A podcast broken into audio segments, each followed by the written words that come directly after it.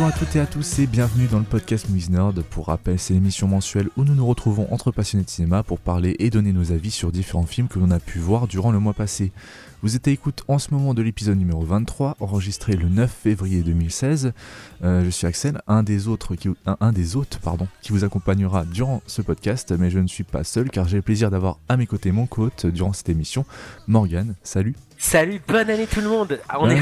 encore bonne année parce que de toute façon c'est le premier, euh, c'est premier épisode véritable euh, de, de l'année 2016, donc voilà, encore une bonne année. ça va? Ouais, ouais, très très bien. D'accord. Euh, je, suis content. Je vais raconter ma vie parce que je vais adopter un petit chien euh, dans, de, dans, bah dans euh, fin février, donc je suis content. Mhm. Et puis j'ai vu des très bons films. Quelques grosses merdes quand même. on va dire une ou deux, soyons francs. Dont, dont, dont, dont, certaines dont je vais parler le mois prochain. Mais je trouve que, en tout cas, côté cinéma, c'est une année qui démarre plutôt bien. Ouais. Ouais, je, je, suis d'accord avec toi, même si j'ai pas vu beaucoup de films ce, mois-ci. Il y a que moi qui ai bossé parce que euh, vous avez remarqué que Eddie n'est pas là. Mais bon, Eddie est pris par le temps et tout, puis Quentin, bon, bah, Quentin... Et puis en plus, euh, oui, et, et, puis Eddie ne voulait pas voir euh, notre film du mois. Ouais, on le comprend, je pense pas qu'il aurait. Non, je pense pas qu'il aurait apprécié. Mais je pense qu'il le verra, parce qu'Eddie est quand même très ouvert et je pense qu'il le verra un jour. Ouais. Euh, donc, euh, le dernier podcast, comme je l'ai dit, c'était euh, notre bilan d'année 2015, donc j'espère que vous avez apprécié. Moi, oui, j'ai adoré. On, l'avait fait en, deux parties, voilà. ensuite, il n'y avait pas de Parlons Cinéma ce mois-ci. on est, enfin, moi, j'étais pris par le temps ces, ces, derniers moments, c'est pour ça que j'ai pas pu voir beaucoup de films aussi ce mois-ci. Mais ça revient dès, ce mois-ci, on essaiera de faire ça au, vers le, la mi-février. Et voilà, je pense que c'est bon. On a à peu près tout dit. Euh, juste euh, avant de commencer le sommaire, euh, rappeler, enfin dire que cette émission c'est un peu une spéciale Tarantino entre guillemets. Peut-être qu'un jour on fera une émission spéciale Tarantino, ça j'en rêve un peu, mais c'est encore des projets, des projets. sinon on, on fait plus rien parce qu'on a trop de projets, mais comme on parle de Tarantino, bien sûr, il fallait que Morgan soit là, puisque on est un peu, je crois que dans l'équipe, on est un peu les deux plus gros fans de Tarantino. Ouais. Ouais, euh, c'est notre un de nos réalisateurs préférés. Moi, c'est mon deuxième réalisateur préféré. Ah, moi, c'est mon réalisateur préféré. Mais après, c'est vrai que, enfin, c'est le réalisateur, comme je dis, de cœur. Si vraiment je dois pour les pour cinématographiquement parlant, mon réalisateur préféré, je pense que c'est Lars von Trier. Quoique Tarantino, enfin c'est compliqué. ouais bon allez je vais pas, je vous complique la vie. Oui c'est mon réalisateur préféré, voilà. Voilà. euh, oui donc euh, voilà on est euh, on est quand même d'assez gros fans de Tarantino et donc on va, on va commencer avec un vidéo club Nerd sur son premier film Reservoir Dogs. ensuite on aura nos coups de cœur, coups de gueule et découvertes et on finira avec un film du mois sur bien sûr vous l'avez deviné The Hateful Eight. donc on aura une partie non spoiler et une partie spoiler parce que je pense que c'est assez important de parler de la partie euh, parce qu'on pourrait on va pouvoir parler en entier du film. Euh, et voilà, je pense que j'ai à peu près tout dit. Euh, on va passer maintenant à notre vidéo club Movies Nerd sur Reservoir Dogs.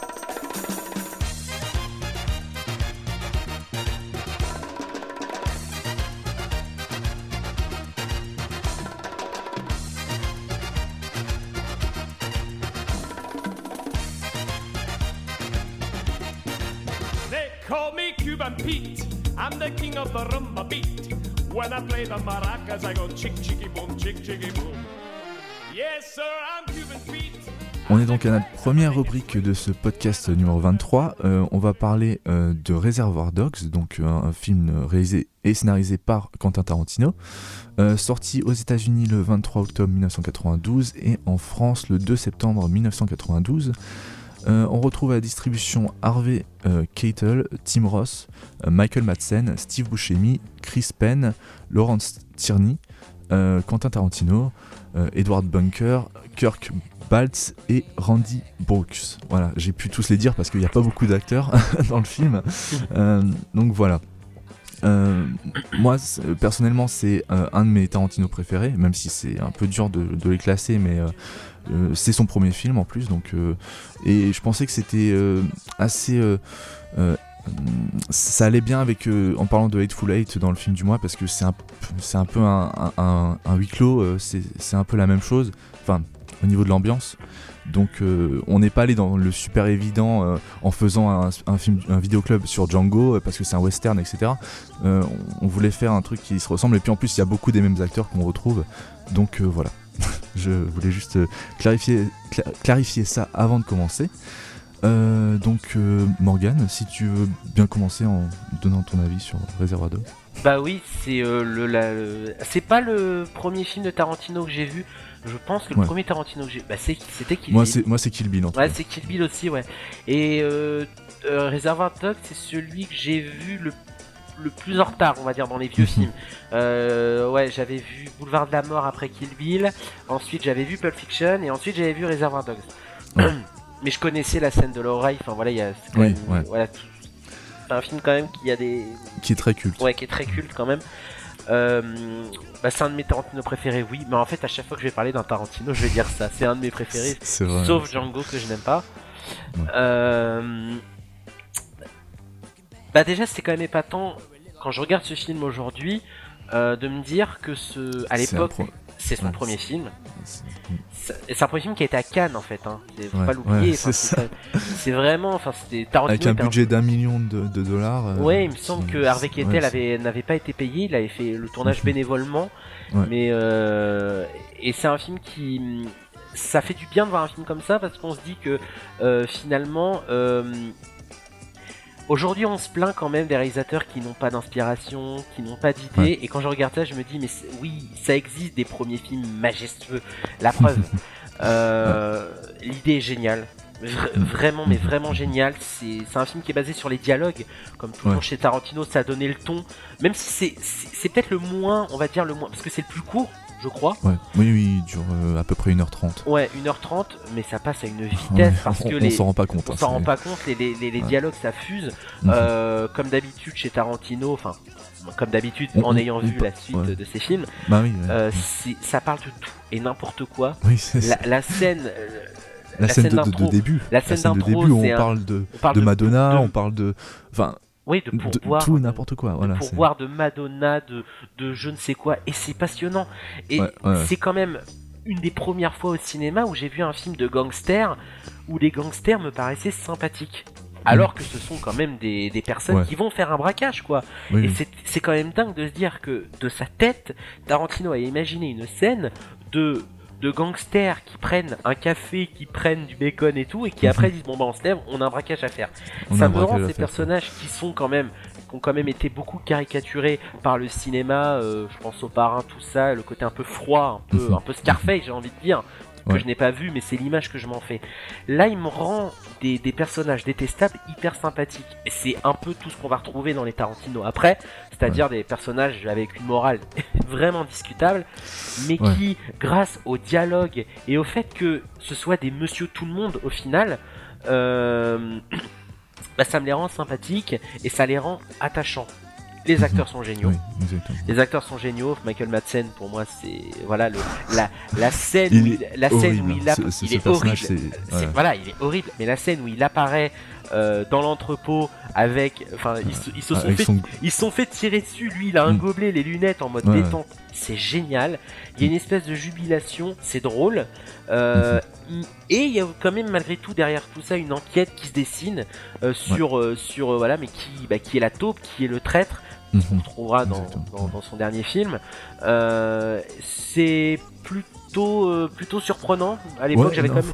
Franchement, le twist est très bien euh, amené. Ouais, ouais, j'avais été surpris. Bon, alors après, j'ai une petite réserve quand même. les scènes, les scènes de flashback sont pas toutes passionnantes. je pense notamment celle, celle, avec Tim Ross. Enfin, tout ça. Il y a eu un, y a un coup de mou pendant le film où je suis un peu moins dedans mais euh, il y a toujours la, violence froide, des scènes un peu, euh, voilà, des, moments de folie, mais des mhm. moments de bravoure aussi, des moments de maîtrise aussi. Euh, la scène de l'oreille qui est juste géniale. On commence, voilà, un numéro de danse totalement, mais hors contexte. Il y a, voilà, c'est sadique au possible, mais c'est magistralement bien écrit et c'est quand même une première réalisation et je me dis putain mais Tarantino quand même c'est surtout que ce gars n'a pas fait d'école de cinéma il a appris en regardant des films de la manière la plus simple et la plus pure qui mm. soit il regarde des films. C'est un pur cinéphile. Hein, c'est. Ah mais oui. Il travaille dans un vidéo store. Enfin, c'est plus cinéphile que lui. Enfin, il connaît des films. Euh, parfois, parfois j'ai écouté des interviews avec lui, mais je me dis mais de quel film il me parle? Il me parle d'un vieux truc des années 70, un vieux film de kung-fu que j'aurais jamais pensé voir et je le vois à cause de lui. Et je me dis ah, c'est génial. Enfin, il a vraiment des, super références et ça, ça, se voit à travers son cinéma. Quoi. Et euh, en plus, il me fait découvrir des chansons que je ne connaissais pas. Ah oui, bah oui. Ça. De toute façon, les, bandes son dans, dans, les, dans les films de Tarantino, c'est c'est quelque chose de, génial. Quoi. Oui, voilà. Enfin, je veux dire, euh, la, euh, Stock in the Middle with You, c'est une mm. chanson mm-hmm. que, qui, ce qui, ce qui, ce qui est, ce qui est assez génial chez Tarantino, c'est qu'il arrive à prendre une musique additionnelle et et à l'identifier. Maintenant, quand, quand on écoute, enfin moi personnellement, quand j'écoute cette mm. chanson-là, j'identifie bah, à ce film. C'est la scène directement. C'est voilà, c'est la scène, c'est le moment, le mm-hmm. personnage, le dialogue aussi. Et alors que c'est une chanson qui, qui n'a pas été faite pour le film. C'est Tarantino qui adore la chanson, qui a dit je vais la prendre dans mon film. Et c'est comment il s'approprie la chanson. Et, et pour mm-hmm. moi, Tarantino, c'est ça c'est euh, c'est la référence. Son, cinéma est construit sur une, référence, mais il s'approprie ses références, il en fait quelque chose. Et Reservoir Dogs était quand même une magnifique entrée en matière. C'est pas, oui, c'est un de mes Tarantino préférés, même si quand je fais mon classement, il est quand même un peu loin. Euh, dans mon mm. classement. D'ailleurs, euh, d'ailleurs, on, on, fera un petit classement improvisé du top 3 des Tarantino après avoir. eh oui, comme fin, à toute fin d'émission. Voilà, comme, Spielberg la dernière fois. et je l'ai déjà en tête. Euh, moi, je faudrait que j'y réfléchisse hein, parce que ça va être dur. tu réfléchiras pendant que je ferai, euh, pendant que je ferai les, pendant que je parlerai de tes coups de cœur, coups de gueule comme ça. Voilà. de toute façon, j'aurai le temps. ouais. Euh, ouais. donc Réservoir Dogs, franchement, oui, personnellement, c'est un de mes films préférés, même tout court. il, est, il est assez haut classé chez Tarantino. C'est sûr qu'il y a un petit coup de mou vers la partie où il y a Tim Ross, mais même au bout d'un moment, je trouve que euh, le début est un peu lent. Euh, avec cette partie, mais après, euh, quand, on commence à rentrer dans, dans le milieu des gangsters, etc., ça, devient de nouveau passionnant. voilà, le, film est juste exceptionnel. Les dialogues sont magistraux. C'est, enfin, j'ai pas vraiment de critique à faire sur ce film. C'est les acteurs aussi. comment un, jeune réalisateur peut avoir des acteurs aussi talentueux pour, pour quasiment rien? euh, enfin, comment il a pu les embaucher pour euh, vraiment euh, pas beaucoup d'argent. Même, t'as dit que Harvey Kettle était même pas payé pour le film. Enfin, ça, me paraît complètement dingue. Mm. Et, voilà, je suis toujours aussi admiratif devant, ce, devant le talent de ce mec, quoi, parce que il arrive à, mettre tout en commun. La, on n'a pas parlé de la réalisation en plus de, enfin si un petit peu, mais les scènes en dehors de l'entrepôt, euh, sont juste. Euh, mais euh, les, scènes de, poursuite avec les flics, etc., elles sont superbement mises en scène. C'est, j'ai juste envie de voir un film comme ça. j'ai, en fait, c'est ces deux petits films séparés. Il y a les scènes en dehors et les scènes dans, l'entrepôt. Et s'il me donnait encore un film juste sur les scènes de, qui se passent en dehors de l'entrepôt, je, je, le prendrais sans problème parce que c'est tellement bien mis en scène, tellement bien écrit que voilà, je pense que euh, ce mec est un génie euh, vraiment du, cinéma et que il arrive à faire des choses euh, exceptionnelles. Qu'est-ce que j'ai pas encore parlé? La, musique, on en a parlé un petit peu, mais c'est toujours bien de, rappeler. De toute façon, je pense que je passerai quelques extraits derrière, parce que c'est un peu obligatoire. et sinon, je crois que c'est à peu près tout. Euh, je vous franchement, si vous l'avez toujours pas vu, euh, on n'a pas spoilé exprès, euh, pas vraiment spoilé, donc je vous conseille vraiment de le voir, même si vous, vous connaissez sûrement quelques scènes, vu que ça a été tellement repris partout, les Simpsons, etc. Enfin, les scènes sont tellement cultes que ça a été repris ouais, sur, sur beaucoup de séries, beaucoup de films, mais ça, fait toujours plaisir de voir ce film et voilà, moi je vous le conseille en tout cas énormément. voilà. Euh, je pense que j'ai tout dit. T'as tout dit aussi, Morgan Ouais, bah oui. Ok, d'accord.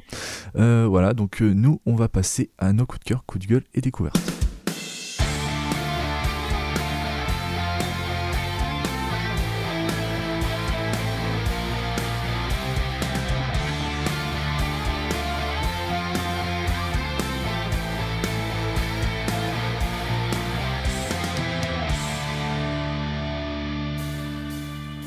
On est donc à notre rubrique de nos coups de cœur, coups de gueule et découvertes. Euh, comme on vous l'a dit euh, dans, l'introduction, euh, Morgane a vu pas mal de films, moi j'en ai vu pas beaucoup, d'ailleurs j'en ai vu qu'un seul en plus du, film du mois, donc je parlais de ça un peu au milieu de nos coups de cœur, coups de gueule et découvertes, mais je vais d'abord laisser parler Morgane de son plus gros coup de cœur de ce mois-ci. Alors, mon plus gros coup de cœur, ah, ça va être compliqué hein, de trouver un, mon plus gros coup de cœur parce qu'en fait j'en ai deux gros coups de cœur. Euh. Mhm. Donc je vais un peu tricher. Euh, bon, je vais commencer par, par, parler du premier que j'ai vu. Euh, donc c'est Le Garçon et la Bête. Le nouveau film d'animation de Mamoru Soda, réalisateur culte pour beaucoup. Hein.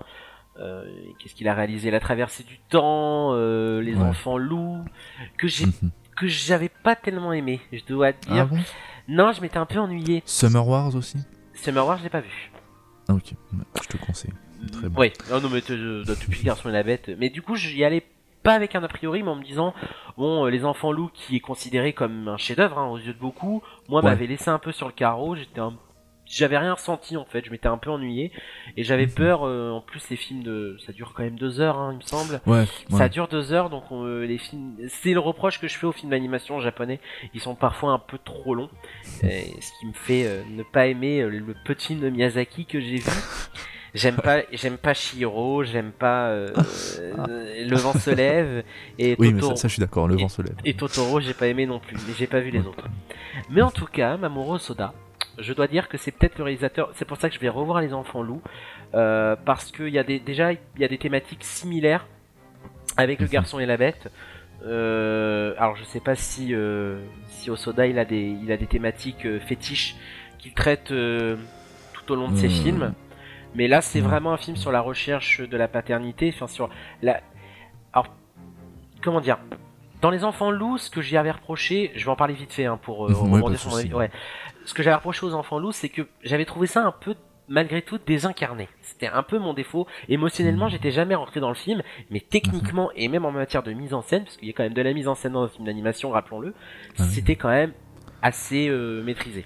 Bah, Là, dans Garçon et la Bête, j'ai vrai, pour moi, il y avait vraiment, un... il y a vraiment un enjeu et des personnages qui sont très forts. Alors, on est, on est dans une histoire un peu attendue de la rencontre entre deux personnes qui ne s'entendent pas, mais qui, au fur et à mesure, donc là, c'est le, le garçon qui, en gros, euh, euh, dont les, les, dont la, euh, la, je crois que la mère est morte et le père l'a abandonné. Donc il va fuir le monde des vivants. Oui, voilà, c'est très très vrai. C'est la malédiction des, des, héros de dessin animé ou de quasiment tous les héros de cinéma. C'est ça. Donc il va fuir en gros le, le monde des humains euh, qui ne peut plus rien pour lui, dont il n'attend plus rien, pour, mhm. euh, pour aller dans le, dans, le roi, dans le monde des bêtes. Euh, Mais c'est quelque chose de, de, commun de voir des bêtes. J'ai pas vu le film, hein. je voulais vraiment non, le voir. Non, parce qu'en fait, si tu veux, les bêtes, les, les bêtes, en fait, ils il y en a quelques-unes qui vont dans le monde des humains, mais ils sont déguisés. Et mhm. euh, D'accord, donc les humains sont pas au courant qu'il y a des bêtes. Ah bah non, sûrement pas. D'accord, ok. Les bêtes, par contre, savent l'existence des humains et n'aiment pas les humains parce que les humains, euh, enfin voilà, pour des raisons. Euh, je sais même plus pourquoi d'ailleurs. J'avoue, j'ai vu le film il y a, il y a un moment, donc il m'est un peu sorti de début du mois dernier. Ouais, ouais, ouais. J'en ai revu depuis, hein. Et des bons. Hein. Et donc, euh, il y a une des bêtes qui va visiter un peu le monde des humains et qui cherche justement un apprenti, quelqu'un à qui pourra transmettre tout son savoir et toute sa connaissance. C'est une bête un peu, un peu aigrie, euh, qui a son caractère, qui est une vraie tête de con, hein, disons-le, euh, et qui va tomber nez à nez avec ce garçon qui s'appelle Shibuya. Mhm. Je m'en souviens. il va le prendre sous son aile, il va le former, donc c'est vraiment une relation maître-élève. Bon, j'ai vu que le remake avec Jackie Chan, un peu comme Karate Kid, j'ai envie de dire, vu qu'il il est question de combat, il est question de tout ça.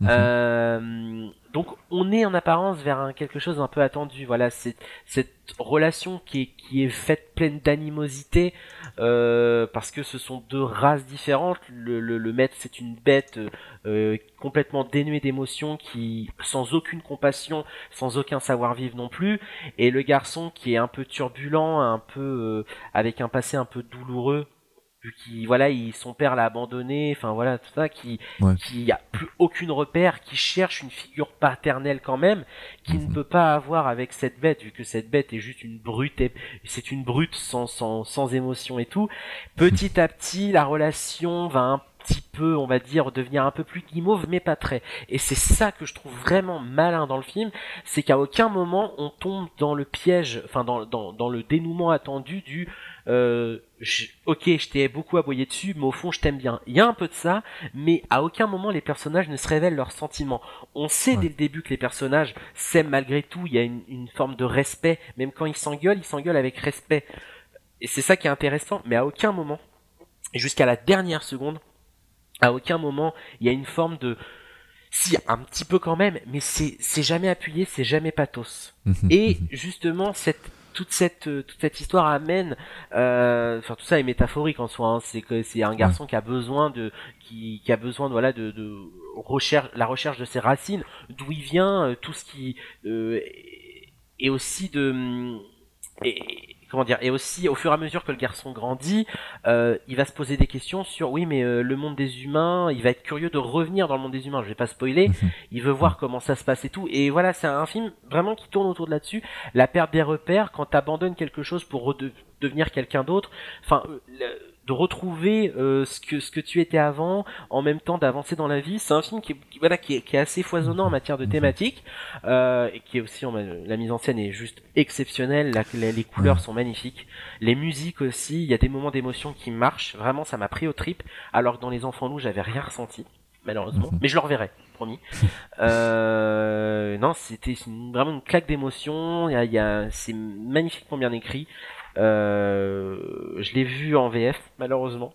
les films, ah, c'est un, peu le défaut. Les, les films, mm. les films, les films japonais. Les, films japonais ah. doublés, c'est c'est rarement de bonne qualité. Ah ouais non mais c'est pas terrible. Mais mm. c'est c'est assez c'est c'est un très très beau film. J'ai adoré. J'avais mhm. mis 4,5 sur 5 Mais je m'en souviens plus tellement pour en parler vraiment avec. Euh, voilà, je me perds un petit peu là, mais c'est excellent. C'est pas grave. Oui, c'est De toute façon, euh, si vous êtes fan d'animation, je pense que vous l'avez ah déjà faut y aller. Hein. Mais c'est bizarrement ceux qui les puristes de soda sont moins emballés par ce film-là. Ouais. Et ben moi justement, j'en ai vu aucun, à part euh, Enfants Loups. Euh, bah non, du coup ça m'a conquis, ça m'a donné envie de voir euh, surtout Summer Wars qui a l'air assez génial. J'ai vu le, pitch. Ouais, ouais, Summer Wars est vraiment excellent. Hein. Le pitch, euh, putain, m'a, m'a, m'a hypé mais de ouf. Donc oui, non excellent. D'accord, voilà. Euh, ben tu peux passer directement à Spotlight. Donc oui, Spotlight, euh, donc euh, le un film qui fait aussi beaucoup parler, hein, vu qu'il a eu des nominations aux Golden Globes, il en a pas eu, il me semble. Mhm. Il est nominé aux Oscars, catégorie meilleur film, voilà tout ça. Bon bref, c'est surtout par rapport à son casting de luxe. Michael Keaton, Mark Ruffalo, Rachel McAdams, comment il s'appelle le mari Naomi Watts, là, Liv, Liv Schreiber, je crois, mhm. si je le prononce bien.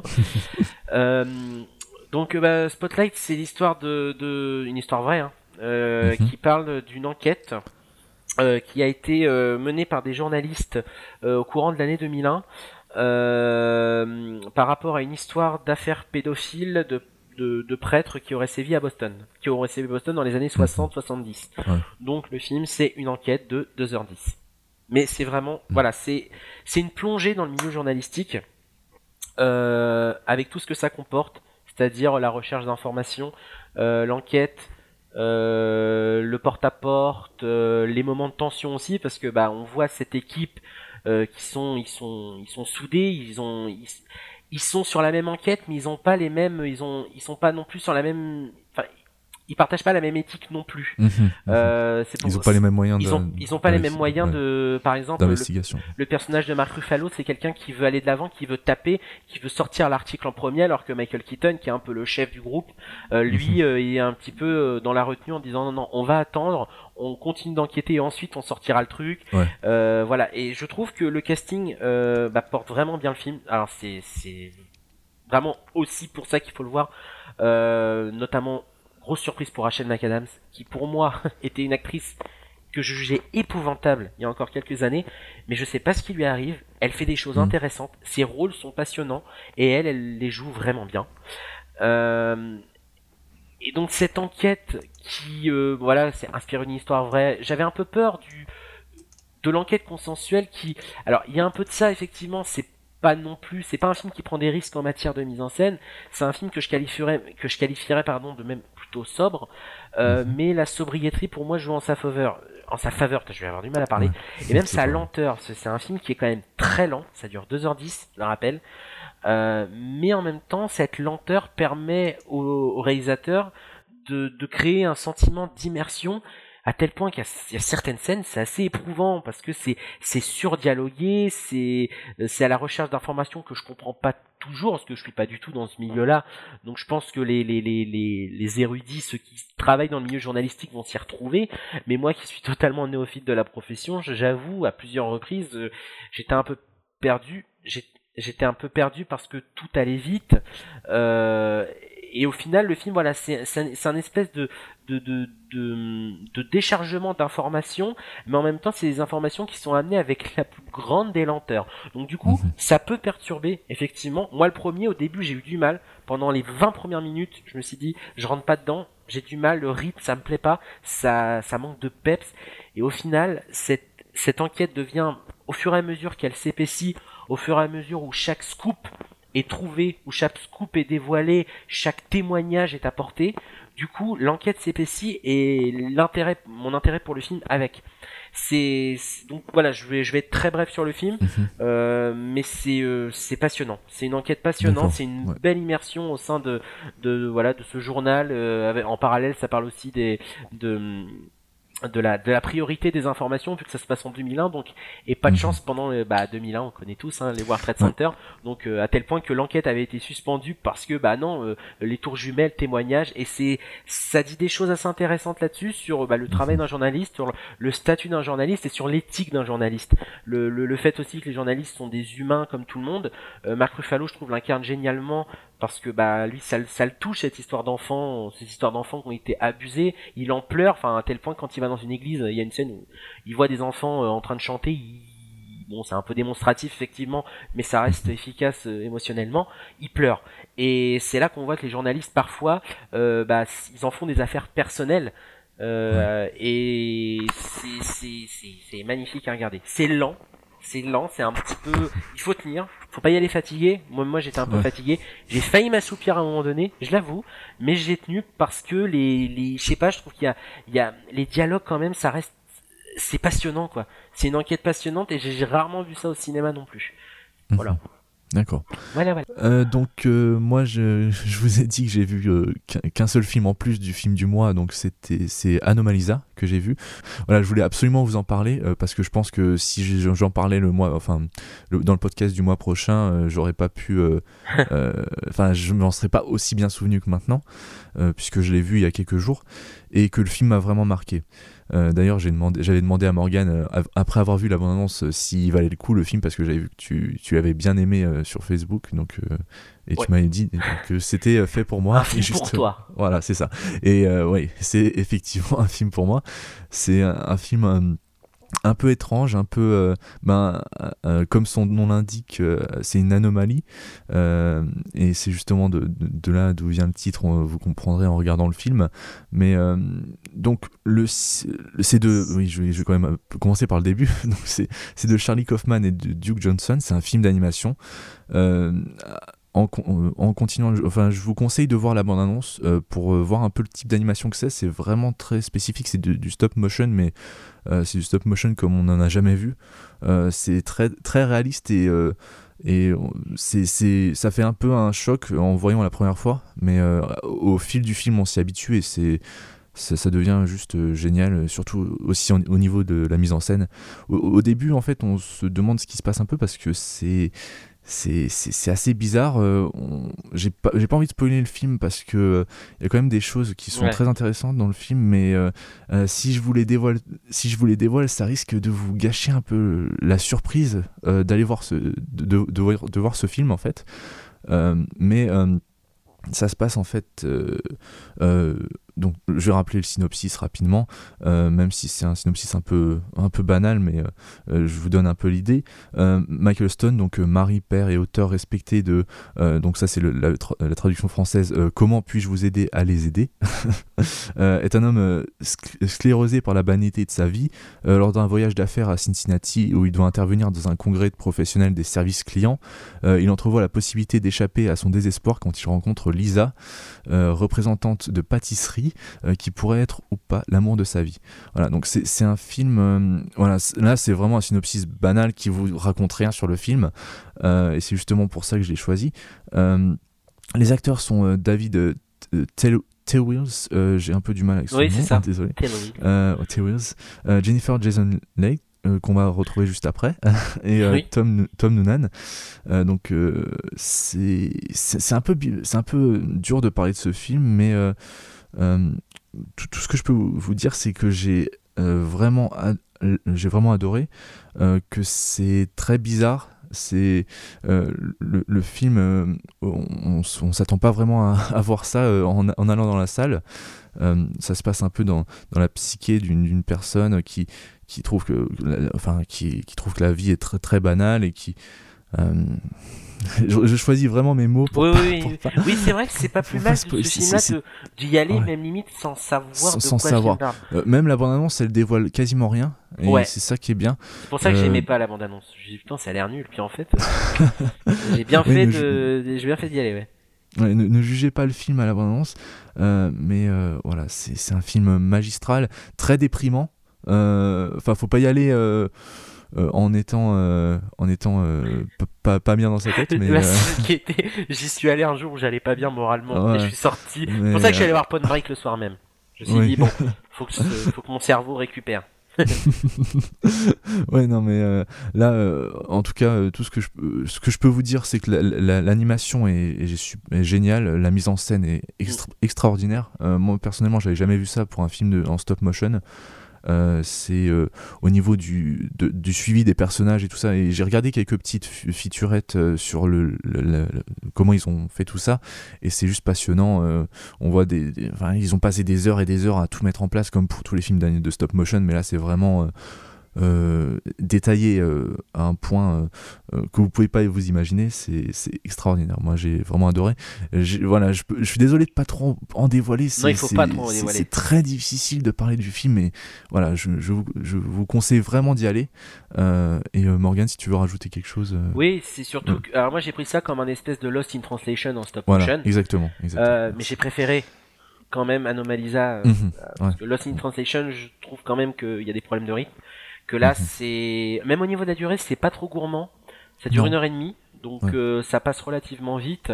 Euh, c'est une proposition de cinéma rien que pour ce que le film propose en matière de visuel et euh, en matière de, mm. de ouais, de, de, de, scénario tout court, enfin en matière de film tout court, mm, mm. euh, c'est un film à ne pas manquer parce que c'est trop rare des films comme ça. Je trouve que c'est hyper ambitieux euh, dans la démarche. Euh, c'est casse-gueule aussi. Euh, bah pour ainsi dire, quand j'y suis allé, il y a quatre personnes qui sont parties avant la fin.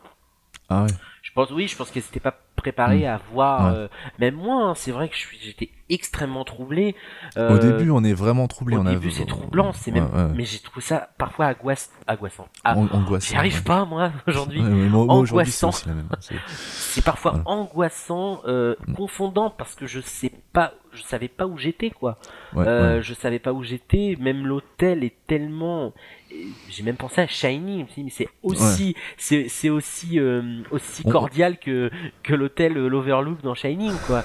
Euh, c'est même parfois il y a des scènes qui relèvent de de, du, pur film d'horreur quoi. Il y a, mm. il y a une ouais, on, s'attend à tout moment à ce qu'il y ait quelque chose d'extraordinaire qui nous saute à la gueule parce que le, là c'est le trouble enfin il y a, y a un trouble qui, qui se dégage durant une heure et demie et qui ne fait mm. qui ne qui ne trouve aucune enfin qui, qui ne s'arrête pas même après avoir vu le film. Même la fin le, générique de fin restez-y parce qu'il est voilà. Euh, c'est c'est pessimiste quand même faut dire, faut dire les choses.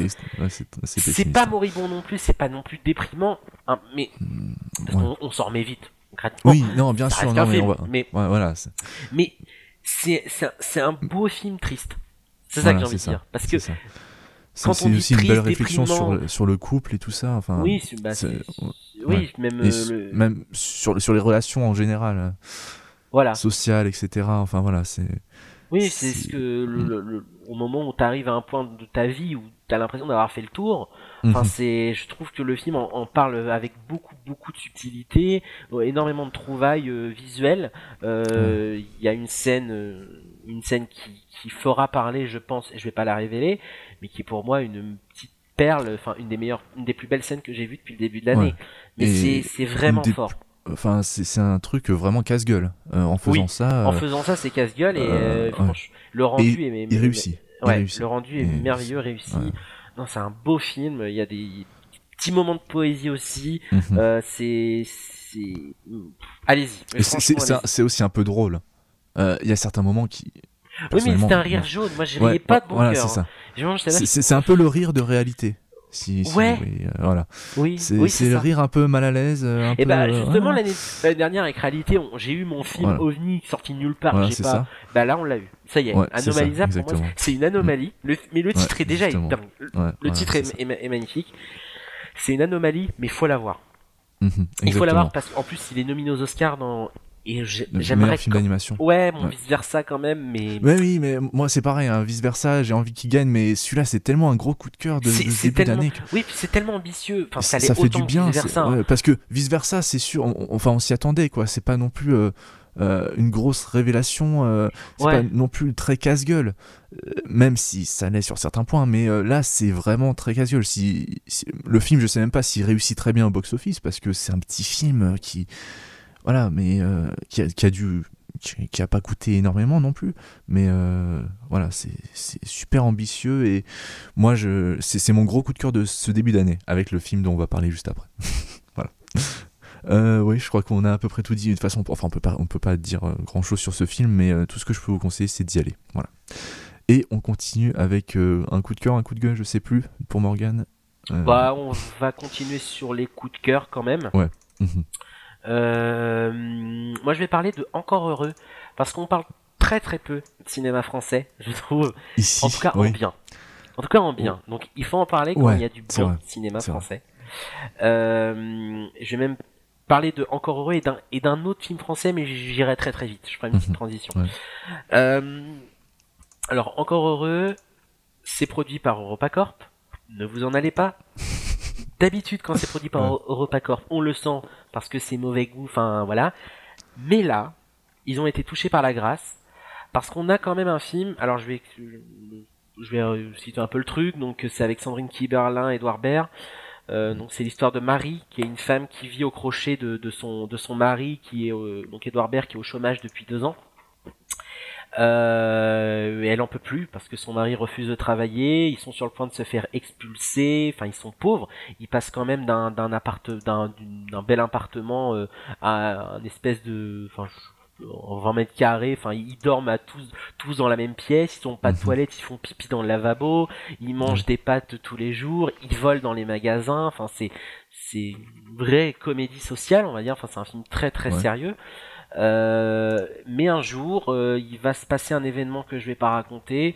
Euh, pendant que Edouard Baird fait des, des, des, des petites récupère des objets vu qu'ils sont dans un quartier un peu aisé, Edouard Baird, pour subvenir à, leurs besoins, récupère des, des objets euh, dont les, les, bourgeois se débarrassent pour les revendre sur eBay.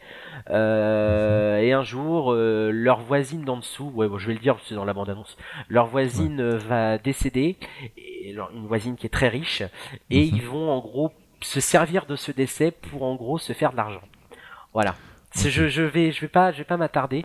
Alors dit comme ça c'est horrible. Et le film, c'est ça qui m'a étonné dans le film, c'est que je me dis que à l'heure où le cinéma français quand même est un petit peu euh, un peu cucu, un peu euh, prenant les bonnes valeurs, le rire un mm. peu le rire con, mais le rire un peu mhm. niais aussi. J'en ai marre de rire euh, avec de la guimauve dans la bouche. Euh, et, faut surtout pas offenser quelqu'un. Enfin, hein c'est, enfin, c'est surtout, euh, faut surtout pas offenser quelqu'un. Ouais, voilà, c'est ça. Il y a vraiment mm. aucune prise de risque. On va, ah, on, va faire un truc un peu méchant. Et là, mm. bah, j'ai eu un film qui m'a un peu choqué. Il y a des scènes qui sont parce que je me disais mais c'est quand même il y a quand même l'histoire d'une pauvre femme qui est morte. Ils vont squatter son appartement, ils vont prendre un bain alors qu'elle est dans la chambre, le cadavre est en train de pourrir. Il y a vraiment tout le film, il y a un côté un peu un peu cruel qui s'installe, mhm. euh, mais en même temps, ça fait du bien de, rire comme ça parce que c'est un rire qui est sain, mais c'est un rire qui est un peu, mais on, est gêné de rire de ça. Mais c'est drôle, donc il y a vraiment un humour noir, et j'ai pas vu ça dans le cinéma français depuis un bon paquet d'années. Même Babysitting, euh, que j'ai vu l'année dernière, mais lui c'est un humour absurde. C'est pas un humour noir. C'est pas vraiment noir. C'est pas noir, c'est de l'absurde. Que là c'est un mm. humour noir un peu cruel. On, se sert voilà de d'une réalité qui est vraie, à savoir les, les familles démunies qui vivent avec le RSA, euh, qui sont expulsés, le vol dans les. C'est un film qui quand même qui présente des personnages qui sont extrêmement détestables euh, mhm. là aussi. euh, bah, euh, Sandrine Kiberlin, elle a un pouvoir. Pour moi, c'est une des meilleures actrices françaises. Euh, elle, elle joue, mais c'est une mère qui est aimante, mais en même temps une mère qui est horrible, vu qu'elle elle apprend à ses enfants à voler dans un magasin et pour ne pas se faire euh, pour ne pas se faire réprimander par la caissière, elle gifle son fils sans scrupule pour en gros euh, faire une une diversion. Pour faire diversion, mais c'est c'est un film qui je trouve prend énormément je vais pas dire de risque, si quand même, en mm. tout cas dans le décor français, ça fait tellement du bien de voir un film parce comme que ça. ouais, c'est vraiment. Enfin, moi, j'ai même pas vu la bande annonce. Euh, je, je, viens de découvrir le film pendant que tu en parles. Et euh, c'est vrai que l'humour noir, c'est vraiment pas français, quoi. Ouais, ouais, ouais. Et, un truc en plus, ils le font bien. Et c'est humour noir, mais en même temps, il y a, y, a, y a quand même une espèce de, une espèce de légèreté derrière, malgré tout, parce que mhm. c'est un film sur les, la famille, effectivement, vu que elle, son mari, elle en peut plus, elle a envie d'aller voir ailleurs, donc du coup, il y a, voilà, il y a un côté un peu, un peu, un peu, je vais pas dire sage, mais euh, plein de bons sentiments malgré tout. Mais derrière tout ça, se cache un espèce d'humour un peu glauque, un peu malsain, un peu morbide, qui moi personnellement m'a beaucoup fait rire, mais qui a dérangé des gens dans la salle vu que ça fait longtemps que pendant une comédie française j'ai entendu des oh! devant un film. Les gens ah étaient un peu indignés. Parce que moralement c'est un film qui est un peu même la fin, la fin elle est quand même un peu allez hmm. non disons-le franchement, la fin est dégueulasse. Moralement, la fin est dégueulasse, mais c'est justifié. Et je trouve que c'est amené avec une tendresse, une drôlerie. Les, les acteurs sont, sont, sont, sont merveilleux. Euh, mention spéciale aussi à celle qui joue la mère de Sandrine Kiberlin qui s'appelle Bulogier, que je connaissais pas du tout. Enfin, le visage me disait quelque chose, mais voilà, tous les personnages mhm. ont, sont, sont sont, sont teintés d'un espèce de cynisme euh, derrière leur malheur, euh, leur malheur, euh, voilà. Et c'est c'est ça qui est intéressant et qui est qui pour moi est fondamentalement réussi. Les répliques sont vraiment très très drôles. Et c'est un film qui snipe aussi. Hein. Vraiment, il y a des répliques qui sont un peu politiquement, j'ai envie de dire, incorrectes. Euh, et c'est c'est vraiment vraiment réussi. Enfin, production EuropaCorp, j'y croyais pas du tout. le casting est top. Ça paraît même assez étrange. Ouais ouais non non non c'est mm. ça, mm. ça, reste une comédie française, mais en même temps, euh, on rit très très jaune aussi dans ce film là. Mm-hmm. C'est non c'est très très euh, très très intéressant à regarder et ça fait du bien parce que les comédies euh, qui prennent les bonnes valeurs, j'en peux plus. Là, c'est un peu méchant, mais ça fait pas de mal quoi. Franchement, mm, ça fait pas de mm. mal. Et donc du coup, comme le cinéma français se porte très bien, euh, je vais amener un deuxième petit coup de cœur. Bon, le, le film est c'est pas qu'il est moyen, il est pas mal, euh, mais au moins voilà, ça propose quand même quelque chose euh, aussi différent au milieu de toutes ces comédies, euh, parce que là on va y avoir le droit, hein, les tuches, tout ça, enfin, dire ça, Attention, le, puis les visiteurs 3 arrivent, oh mon dieu. Mais j'attends Camping 3 un petit peu, vu que j'ai une petite tendresse pour Camping malgré tout, bon. Mais elle coule pas. Euh, non, euh, comme le cinéma français se porte bien, j'avais aussi envie de parler de Arrêtez-moi là, euh, mhm. le film avec Reda Kateb. qui lui aussi c'est un grand acteur, lui c'est un futur grand de toute façon. je l'ai revu, bah, j'ai quand j'ai revu Zero Dark Thirty, je l'ai vu dans le film, j'ai été étonné mhm. de voir dans le film. Euh, c'est une, descente aux enfers d'un monsieur tout le monde euh, qui va être accusé d'avoir euh, enlevé une petite fille par tout un tas de coïncidences qui vont se retourner contre lui. mais bah là pareil, c'est un thriller extrêmement, enfin un thriller, un film dramatique extrêmement bien ficelé, qui a des facilités scénaristiques, hein, on, va, on va pas se mentir. mais que je soutiens parce que bah, tout simplement parce que cette année le cinéma français a l'air quand même d'oser des choses et de proposer des choses qu'il n'avait pas l'habitude de proposer. Donc mhm. euh, voilà, c'est vraiment une petite parenthèse. S'il est encore à l'affiche, je pense pas vu que le film a, fait un passage éclair. 6 janvier. Ouais, 6 janvier, ouais, à mon avis, il y est plus. Mais je vous conseille quand même de le voir au moment où il sortira en, en DVD Blu-ray. C'est un, un film très sympa, j'ai envie de dire. Euh, non, non, mais c'est surtout l'appréciation de Reda Kateb, quoi. C'est un acteur qui bouffe l'écran. Il est tellement juste dans sa façon de jouer. Et en plus, j'y suis allé alors que je savais rien du film. Euh, je, quand j'ai vu que c'était un chauffeur de taxi, je suis oh là là là, qu'est-ce que c'est que ça? Puis au final, non, c'est vraiment voilà, c'est un mec qui va plonger quoi, qui va plonger. Ça parle de la justice, euh, euh voilà, le, le, et c'est c'est extrêmement poignant. Mais c'est moins mhm. fort qu'encore heureux. C'est vraiment c'est vraiment pour faire deux deux coups de cœur parce que voilà, le cinéma français a l'air de bien se porter et que ça dure. Bon, là, il y a eu un, coup de un gros coup de mou avec les tuches 2, mais on en reparlera ouais. prochain Le mois prochain. ouais. ouais. Euh, voilà. Donc, oui, bah, ouais, ça, voilà. Euh, bah, tu peux passer à euh, un coup de cœur, un coup de gueule, pardon. Un coup de gueule, un, coup, un coup de gueule. Un froid, je n'y arrive pas. Coup de gueule. Ah, ouais, mais ce soir, je crois que c'est notre ouais, soirée. coup de gueule, ouais, mon coup de gueule attendu. Hein. je vais parler de la cinquième vague. Mhm. Vous savez, cette énième adaptation de film, de roman pour ados, cinéma, avec Chloé Moretz. Juste avant l'affiche. Ouais, non, mais l'affiche, l'affiche est une arnaque, le film est une arnaque, l'actrice est une arnaque, euh, le scénario pas est une arnaque. oh non, mais oh non, non, Chloé Moretz, faut qu'elle arrête de tourner. Je ne comprends pas, je ne comprends pas ce qu'Hollywood trouve à Chloé Moretz, qui pour moi est une des pires actrices du moment. Hmm. Donc c'est vraiment surfer sur euh, oh c'est joli ça. C'est surfer sur la vague des adaptations littéraires pour ados. Donc ça se veut comme le digne le digne successeur euh, d'Hunger Games hein, Hunger Games qui a tiré sa révérence. Donc là le labyrinthe est le dernier on n'est pas encore trop sûr hein. ah oui c'est vrai c'est vrai c'est vrai oui c'est vrai. les préquels etc en tout cas ouais. Le labyrinthe euh, touche à sa, va toucher à sa fin cette année aussi donc divergente aussi. Divergente aussi donc faut trouver voilà il en faut un. Euh, le problème, c'est qu'il n'y a rien. Tout simplement, le film, il n'y a rien. C'est le potentiel est intéressant. Euh, voilà, cette histoire de de d'attaque extraterrestre. Il y a un, vaisseau qui se pose sur la ville et qui, en gros, bah, il décime les gens. Enfin voilà, je peux. Ça, ça me penser à Independence Day, mais Independence Day pour les kids. Ça me fait même ah, penser à un épisode d'X Files avec les, tu sais les, bah les les, les, les martiens qui sont avec nous tu sais, qui, qui, vivent avec nous mais on ne sait pas. C'est un peu, c'est un, peu la, c'est un peu la, même mhm. chose, sauf que là c'est dans une, dans un film totalement édulcoré, euh, totalement euh, sans identité visuelle. Euh, visuellement c'est extrêmement moche. Les effets spéciaux sont catastrophiques.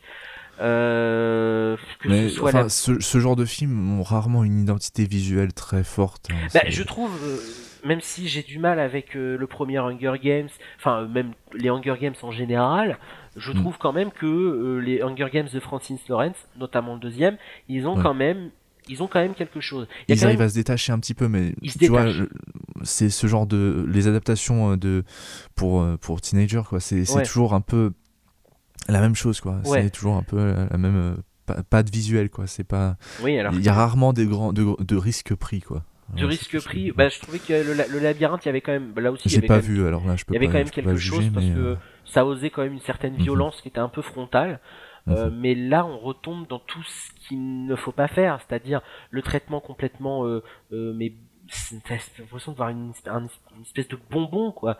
C'est un bonbon qui, que, que, tu suces pendant deux heures. Oui ça dure non une, ouais, non pas deux heures une heure quarante cinq c'est extrêmement mal joué c'est mal c'est mal écrit c'est mal orchestré c'est lent c'est chiant. Le scénario il y a allez il y a un petit rebondissement à mi parcours mais bon c'est ça fait pas non plus toute la réussite du film. Mhm. euh, sinon c'est voilà c'est une adaptation mauvaise. J'ai pas lu le livre mais c'est un peu ça le piège aussi, c'est parce qu'il il paraît que le, le, le, le, film adapte bien le bouquin, donc déjà j'ai pas envie de lire le bouquin si le film mm. c'est comme le bouquin, mais j'ai envie que vous prenez des risques, arrêtez de vous coller au livre, créez des mm. trucs, faites... Mais là, j'ai vraiment, quand tu vois les films, t'as vraiment l'impression d'être devant un film formaté de bout en bout. Mhm. C'est formaté de bout en bout, dans les intentions, dans la réalisation, mais tout, tout est là. T'as la bluette, t'as Chloé Moretz qui, elle, mais vraiment, mériterait un Radio Award parce qu'elle est mauvaise. Et la pauvre, quand elle court dans les bois, les yeux écarquillés. non, c'est c'est horrible. Non, c'est horrible. Pour moi, c'est prendre les ados pour des cons. ils méritent mieux que des films comme ça, quoi. Mais vraiment. Hmm. J'irai voir le deuxième quand même, vu que bah du coup j'ai vu le ah, il y a un deuxième? Ah bah il y a un troisième, forcément. tu sais, avant, avant, la, avant les bandes annonces au cinéma, enfin avant que le, quand tu vas voir un film, ils te hmm. disent euh, retrouver la cinquième vague au cinéma, donc on te présente le bouquin et puis les deux autres. Donc tu sais que les deux ah autres vont arriver. Voilà, malheureusement, j'avais eu un coup, j'avais repris foi avec euh, les, les films pour teenage. C'est pas une insulte en soi, hein, parce que j'aime non, bien, non, pas du tout. J'aime bien le labyrinthe. Euh, Divergente, le premier était sympa, le deuxième avait ses défauts, mais était regardable j'avais retrouvé foi, je me disais ah quand même, il y a quand même des choses. Puis même en matière de personnages, je trouvais que le labyrinthe était assez fort et divergent aussi. Mais là non, là c'est totalement lisse quoi, c'est c'est honteux, c'est honteux un film comme ça. je sais même pas si ça marche d'ailleurs. Je sais pas. Enfin, franchement, personnellement, j'ai juste vu une, une, ou deux affiches en ville. Après, c'est tout, quoi. C'est pas. Il y a pas une grosse. Euh, euh, ouais, y a pas une grosse matraque, matraquage commercial, il n'y a pas eu. Bah, les gens ils y vont parce que voilà, l'affiche la, donne quand même un petit peu envie. Et on voit Chloé Moretz, ouais, c'est la fille dans qui casse. Donc voilà, du coup, ils y vont, mais bon, c'est les gens déchantent quoi. Et puis bon, le, seul point positif, c'est la fin, le générique de fin, c'est une musique de Sia. Voilà. c'est tout. Non, le seul point positif, c'est quand ça s'arrête. voilà, c'est générique. Mais oui, parce qu'il y a du Sia. Je sais pas pourquoi elle a je vois pourquoi elle a accepté de. Bref. Bon. L'argent. Ouais. Donc du coup, euh... j'avais un deuxième petit coup de gueule. Ça aurait pu être un coup de cœur, mais ça s'est transformé en coup de gueule à cause d'un problème de scénario. Ça arrive, il y a mhm. des films qui commencent très bien et qui terminent très très très mal. Donc là, je vais parler de The Boy. Mhm. Euh, film de William Brent Bell euh, qui avait réalisé, il me semble, euh, si je dis pas de bêtises, Devil Inside qui était sorti en 2012. ah oui, ouais. qui était affreux, ah il paraît. Oh là là, c'est horrible ça. Ouais, ouais, mais j'ai pas vu, mais il paraît qu'il était affreux. je viens de croire. De toute façon, tout ce qui touche euh, Exorcist. Bah, en plus, c'est Shyamalan, M. Night Shyamalan qui l'avait produit, donc. Euh... Oui, ah oui, c'est ça, oui. Bon, C'était bah, une de ses histoires, tu vois. je euh. connais pas euh, trop la filmo du bonhomme, mais en tout cas, l'idée m'intéressait. Bon, l'affiche te mm. vend ça comme un film plus flippant qu'Annabelle, en même temps, il part pas de bien loin, hein. disons les mm. choses. Donc là, on est, donc c'est avec Laura Cohen, Cohen ou mhm. Cohen, je ne sais plus. non, Lorraine, oh là là, Lorraine Cohen. D'accord. Ils ont, ils ont des noms aujourd'hui, c'est vrai. Euh, aujourd'hui, c'est la, la, fête. c'est celle qui joue Maggie dans The Walking Dead. Voilà, donc. Euh, ouais, euh, voilà, argument Un petit repère visuel. Oui, voilà, c'est le repère visuel qui est, qui est très. D'ailleurs, elle est excellente dans le film. C'est le scénariste qui va pas bien. Euh, donc, on est dans une histoire de d'apparence de poupée euh, possédée, de poupée vivante. Donc voilà, c'est l'histoire de Greta, une jeune américaine qui va être euh, assistante nounou euh, dans un grand manoir en Angleterre, dans une maison euh, perdue au milieu de nulle part. Hein. Mhm. et quand elle arrive en fait sur place, elle découvre que l'enfant dont elle doit s'occuper en fait est une poupée de porcelaine du nom de Brahms. D'accord. Elle se pose pas de questions. Hmm? Elle se, pose pas, elle, se pose pas de questions pourquoi bah, Elle prend ça un peu à la rigolade. Elle dit, mais enfin, au début, elle rigole. Surtout quand les parents sont très sérieux. Ils, ils bichonnent la, la poupée, ils l'embrassent, ils l'engueulent, ils la font manger. Enfin, tu te dis, c'est quand même bizarre. Et elle, a un, un, regard un peu extérieur. Et comme elle a besoin d'argent, qu'elle est super bien payée, elle-même le dit quand les parents euh, s'en vont de la maison. Elle appelle sa copine en disant, j'ai l'impression d'exploiter ces pauvres gens parce qu'effectivement l'enfant est mort, on le sait. Euh, enfin, mhm. c'est leur enfant qui est mort et en gros la poupée ouais, symbolise. Il, remplace, ouais. voilà. Poupée, quoi. Hmm. Soit disant. Il y a des grosses surprises dans le film. Mais en tout cas, euh, en tout cas, ça partait très bien. Notamment le début. Effectivement, c'est un film qui joue avec personnellement mes peurs les plus profondes vu que j'ai une phobie des poupées des poupées de porcelaine. Si vous voulez me faire peur, vous me mettez une, poupée de porcelaine sous le nez, vous pouvez être sûr que je m'en vais en courant.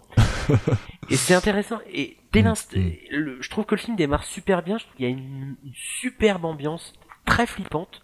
Euh, à base de portes qui claquent, euh, de longs de longs couloirs et de portes qui grincent. Donc c'est très classique en soi, hein. c'est très, une film très schématisé, mais en même temps c'est efficace parce que l'actrice est excellente, le personnage est attachant et je, je, me suis vraiment identifié à elle dans la mesure où effectivement devant les parents euh, elle, elle, joue le rôle de la nounou puis dès qu'ils sont partis la poupée en gros elle la jette par terre quoi. Sauf que ce que j'ai oublié de préciser c'est qu'il y a des règles. Il faut s'occuper de cette poupée. Il faut la nourrir. Il faut donc il y a des règles. Et si, c'est genre des gremlins quoi Exactement. Faut pas les nourrir avant. Voilà. Après Mais si on transgresse ces règles, et eh ben malheur, il y a un malheur qui va s'installer. Donc là, voilà, on est dans le mythe de la poupée hantée façon Annabelle. Non, vu que le film est totalement différent, mais totalement différent, ça n'a rien à voir. C'est juste, oui, en soi c'est une poupée, mais Annabelle est moche, mais Bram, Bram c'est plutôt mignon. Il a une belle bouille. Mais en tout cas, euh, ce qui est dommage avec ce film, c'est que ça partait super bien. J'étais parti pour y mettre un 3,5 voire 4 parce mhm. que je me suis dit, il n'y a pas de jumpscare, c'est un film d'ambiance. Et vers la fin, au bout de. Le film dure 1h, 1h40, au bout d'une heure 10, il y a un twist qui arrive. Et là, le film retombe, mais comme un soufflé. On passe du film qui était très bien au film très très mauvais, de très mauvais goût, totalement incohérent. Je peux pas expliquer le, je peux, enfin, je, peux vraiment pas me permettre de, le révéler. Et d'ailleurs, c'est, c'est un, comment dire, c'est une critique qui est un peu unanime. Il y a beaucoup de personnes qui, qui, qui reprochent ce que, ce que je lui reproche, à savoir un scénario qui se tire une balle dans le pied pour prendre pour reprendre la microcritique de quelqu'un que je connais. Mhm. Mais c'est clairement ça en fait. Le réalisateur, il avait une, des super idées de mise en scène. Il y avait vraiment quelque chose qui se dégageait et d'un coup, on sait pas pourquoi, il dérive totalement vers quelque chose qui rend le film incohérent, ridicule. Euh, et du coup toute la frayeur que j'ai ressentie pendant 1h10 bah s'estompe euh, et à la fin je suis sorti mais vraiment je, je m'en mordais les doigts parce que mais j'étais mais énervé j'ai vraiment eu l'impression d'avoir été pris pour un con pendant une heure euh, pendant plus du ouais voilà pendant tout le mm. film.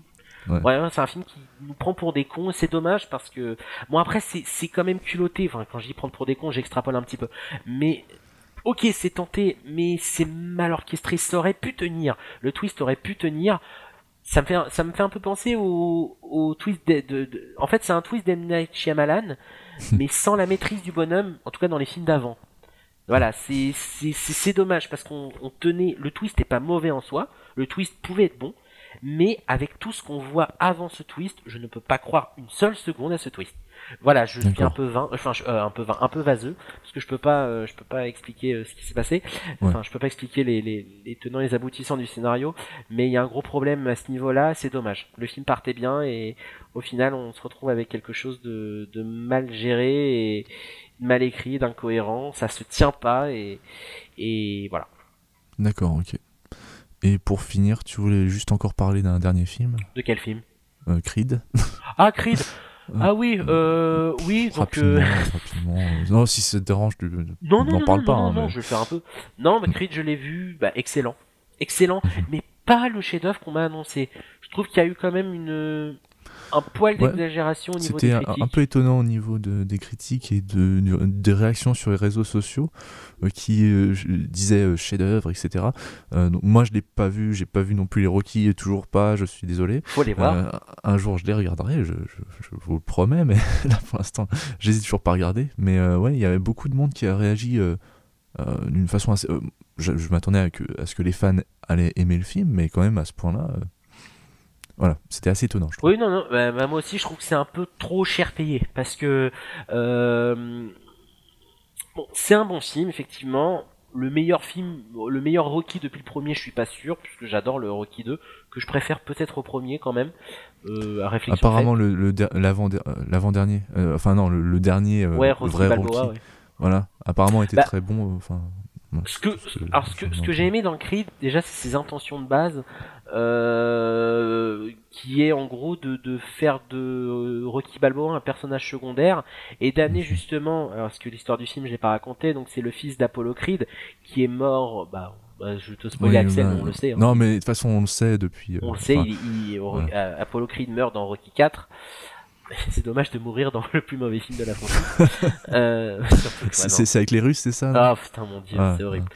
Et euh, donc en gros, le voilà le fils d'Apollo qui, bah, qui est un boxeur dans l'âme, hein, parce que bah, normal, il est, il tient de son père, euh, va vouloir refaire un voilà un championnat et euh, euh en gros Rocky Balboa, euh, vu que son père était son était son meilleur ami, va le prendre sous son aile et en gros il y aura un héritage qui va s'installer. Donc mhm. on est vraiment dans le relance, on relance la franchise de Rocky euh, en intégrant un nouveau personnage de petit jeune.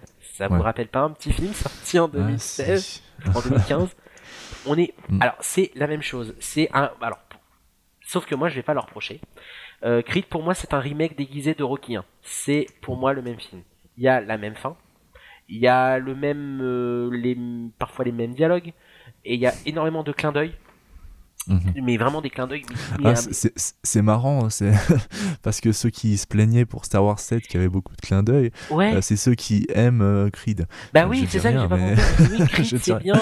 Enfin, moi, à, la, limite, enfin, quitte à ne pas autant être cohérent. Enfin, moi, j'ai adoré Star Wars 7 j'ai beaucoup aimé Creed, mais voilà, je vais pas. Le problème, c'est que oui, sur Star Wars 7, on y reproche de faire du fan service. Il y a trop de références et c'est la même chose que le 4. Mais mhm. Creed, c'est exactement la même recette. Et là, par contre, là, par contre, il va peut-être falloir que ça s'arrête un peu. Pour relancer les franchises, on n'est pas obligé de faire des remakes déguisés. Ça, mhm. c'est un peu la limite. Il faut, mais en même temps, euh, voilà, j'attends de voir parce que le Creed 2 va être euh, euh, bah, il, a un gros succès quand même. oui, oui, non, mais comme Star Wars, donc du coup, on verra comment ils vont, ils vont, euh, ils vont orchestrer ça. C'est pour repartir sur des vases. Bon, je trouve que c'est un, je trouve que c'est, on va dire un, remake, euh, enfin un remake, un spin-off remake reboot intéressant, très intéressant avec beaucoup de moments d'émotion qui sont très très bien, très très bien orchestrés.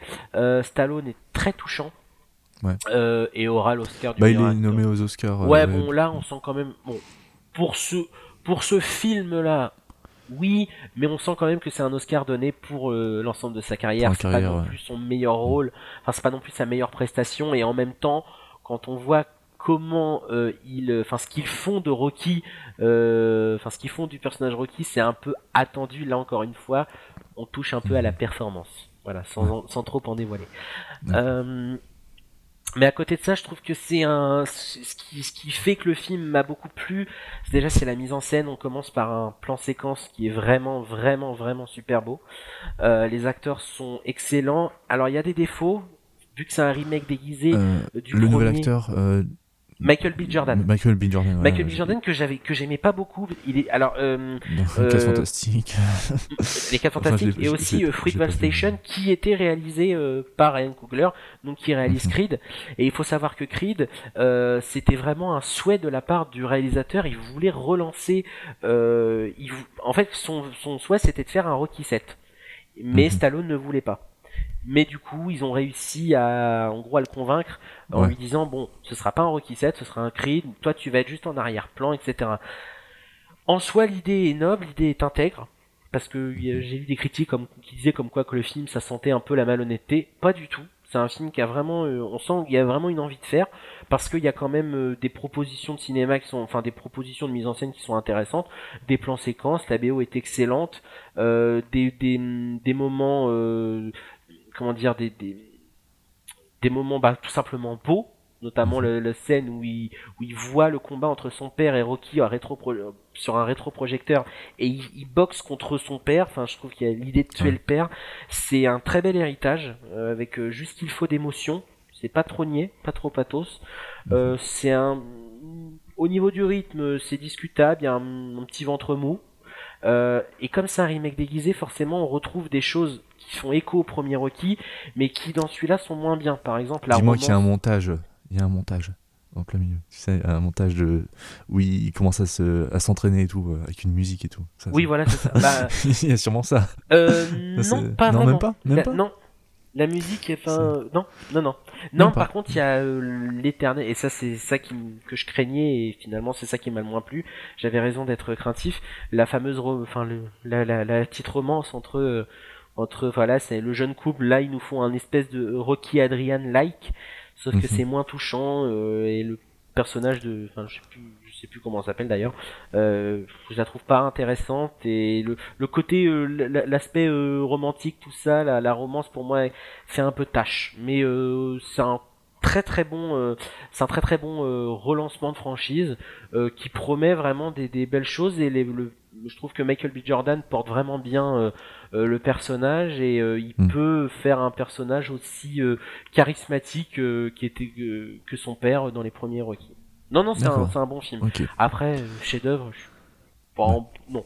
non, pour moi c'est pas un chef-d'œuvre. Ça fera pas partie de mes films, il sera pas dans mon top 10, ça je le sais. Mhm. Mais c'est un bon film quoi. Mais je pense on a un peu exagéré quand même au niveau des critiques mais en même temps, euh, je comprends ceux qui ont envie de le défendre et qui trouvent que c'est un film. Mais bon, c'est pas le meilleur Rocky non plus. Mon Rocky préféré reste le numéro 2 et c'est vrai que c'est vrai que celui-là, il y a trop de similitudes pour que voilà, c'est voilà, je me fais un peu l'avocat du diable même par rapport à Star Wars au final. Hmm. Vu que Star Wars, lui aussi c'était un remake déguisé, là aussi j'aime les films quand même, mais c'est vrai qu'il va falloir que ça s'arrête. Il va falloir que pour relancer des franchises, il faut pas refaire la même chose. Ah oui, bien sûr, c'est sûr. Et du coup, bon, là, bon, Star Wars, c'était bon, c'était nouveau, on va dire, parce que c'était mm. la première fois que je voyais vraiment un tel. Là, Creed, bon, voilà, ça passe, mais troisième fois, faudrait peut-être que ça s'arrête. Quand mm. on relance les franchises, euh, arrêtez de refaire, euh, voilà. Mais sinon, non, ça me dérange pas. Euh, fondamentalement, ça me dérange pas, et je trouve le film plutôt euh, plutôt bien foutu et, et assez euh, assez poignant euh, quand même. D'accord, ok. voilà, bon bah on a fini avec les, les coups de cœur, coups de gueule découvertes. Ah oui, c'est vrai, t'avais parlé d'Anomalisa. Ouais, bah oui, c'est tout. j'ai pas vu. Enfin, j'ai vu deux trois films, mais ça valait pas trop la peine d'en parler. deux trois films pas au cinéma, et ça valait pas trop la peine d'en parler parce qu'ils sont pas. Ouais. C'est des films comme ça, voilà. voilà, donc on va pouvoir passer à notre rubrique du film du mois.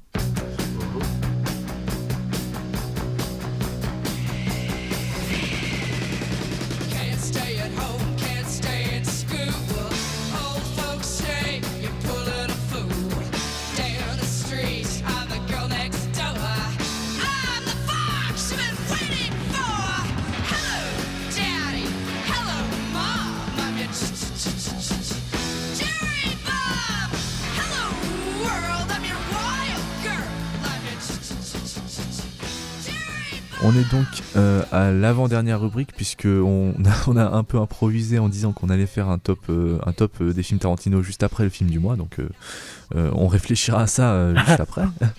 mais en attendant, on va vous parler du film du mois qui est The Eightful Eight, réalisé et scénarisé par Quentin Tarantino, donc c'est son huitième film.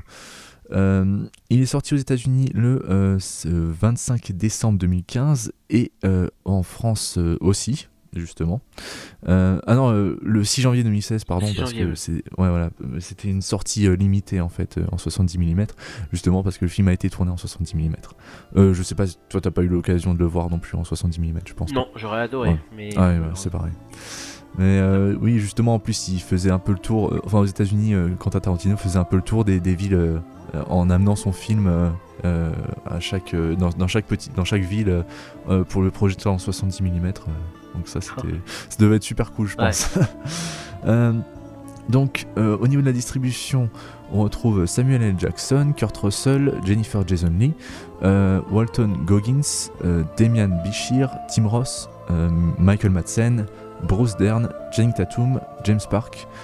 et après, il y, a encore des petits euh, personnages secondaires, mais euh, voilà, on va, ça c'est les personnages principaux, il y en a déjà pas mal. Enfin, il y en a 8 en fait, 8 personnages principaux justement. donc, moi je vais, je vais, tout de suite le dire, hein, je ne l'ai pas dit à Morgan justement, mais The Hateful Eight c'est le premier film que je vois deux fois en salle. De, oh. voilà, ouais. oui, je l'ai vu deux fois, donc c'est. je, me, je, me, suis dit Enfin, le, souci avec The Hateful Eight, c'est que la première fois que je l'ai vu, je, je me suis dit, euh, ouais, il faudrait que je le revoie parce que je suis pas sûr de, mon, de mes sentiments. En même temps, j'ai adoré et en même temps, il y a des trucs qui m'ont un peu dérangé. Tu sais quoi, je l'ai vu aussi deux fois. Ouais, tu l'as vu deux fois. Et la deuxième fois, je l'ai pas dit, je l'ai vu en douce parce que je l'avais vu, euh, moi, le mardi, entre guillemets, en avant-première, enfin, la veille de sa sortie nationale. Mhm. Et j'avais adoré, j'avais aimé, mais il y avait des trucs qui me. Il, va, falloir que je confirme que j'aime. Ouais, c'est ça. Et du coup, je suis allé le revoir le lendemain en douce, je l'avais dit ni sur Twitter, ni sur Facebook. et euh, c'est le soir même, j'ai mis ma note, voilà. Ouais, bah oui, bah voilà, c'est avec la, la, deuxième, le deuxième visionnage que j'ai aussi mis ma note parce que là c'est ça, ça confirmait justement mon, enfin vraiment que j'avais adoré ce film. Euh, donc pour rappeler un peu le synopsis euh, donc c'est un synopsis déjà écrit hein, je, préfère le prévenir. C'est quelques années après la fin de la guerre de sécession le chasseur de primes John Roos, fait route vers la ville de Red Rock où il doit livrer à la justice sa prisonnière Daisy Domogu il rencontre sur la route le Major Marcus Warren, je vais plutôt le dire à, l'anglais, ce sera un peu mieux, euh, un ancien soldat de l'Union, devenu lui aussi chasseur de primes, et euh, Chris Mannix, qui se présente comme étant le nouveau shérif de Red Rock. Euh, Chris Mannix qui va tout faire capoter. Justement. Alors qu'ils sont surpris par le blizzard, ils trouvent euh, refuge dans le relais de, diligence où il se trouve déjà quatre autres personnes. Bob qui s'occupe du relais en l'absence de la propriétaire, Oswaldo Mowbray, euh, le bourreau de, Red Rock, euh, le conducteur de troupeau Joe Gage et le général confédéré Sanford Smithers. Coincés par la tempête, les huit voyageurs vont s'engager dans une série de tromperies et de trahisons. Voilà. Merci Wikipédia pour ce magnifique synopsis. Voilà, donc le, film est, assez déroutant. Euh, personnellement, je vais juste commencer en disant ça parce que euh, moi, je m'attendais pas du tout à voir ce genre de film. Euh, je m'attendais pas, enfin, même si j'ai lu un peu, j'avais lu un peu les, retours des avant-premières, mais enfin vite fait parce que je voulais pas me faire spoiler. je m'attendais vraiment pas à voir ce genre de film et j'ai été au début un peu. C'est justement pour ça que je l'ai vu deux fois, parce que j'étais un peu surpris la, au premier visionnage et la deuxième fois m'a vraiment confirmé. Voilà. Euh, tu veux peut-être commencer, Morgane euh, Non, je te laisse commencer, vas-y. Allons-y, commence. ok, d'accord. Vas-y. Donc, euh, au, niveau du, du scénario, ben, Quentin Tarantino, encore avec ses, ses dialogues géniaux, franchement, c'est. Enfin, moi j'ai été euh, aspiré dans le film et euh, je même si le film il dure quand même 2h45 euh, non 2h30 quelque chose comme ça 2h40 ouais Ouais, 2h40, ouais, pardon. Donc quasiment 3 heures. on sent pas le temps passer parce qu'on est aspiré dans, les dialogues et on est, c'est passionnant même, même s'il raconte pas grand chose. Enfin, c'est un peu du Tarantino quoi. C'est il, parle de quelque chose pour passer à autre chose, pour passer à autre chose, pour enfin finir sur euh, quelque chose de, très important.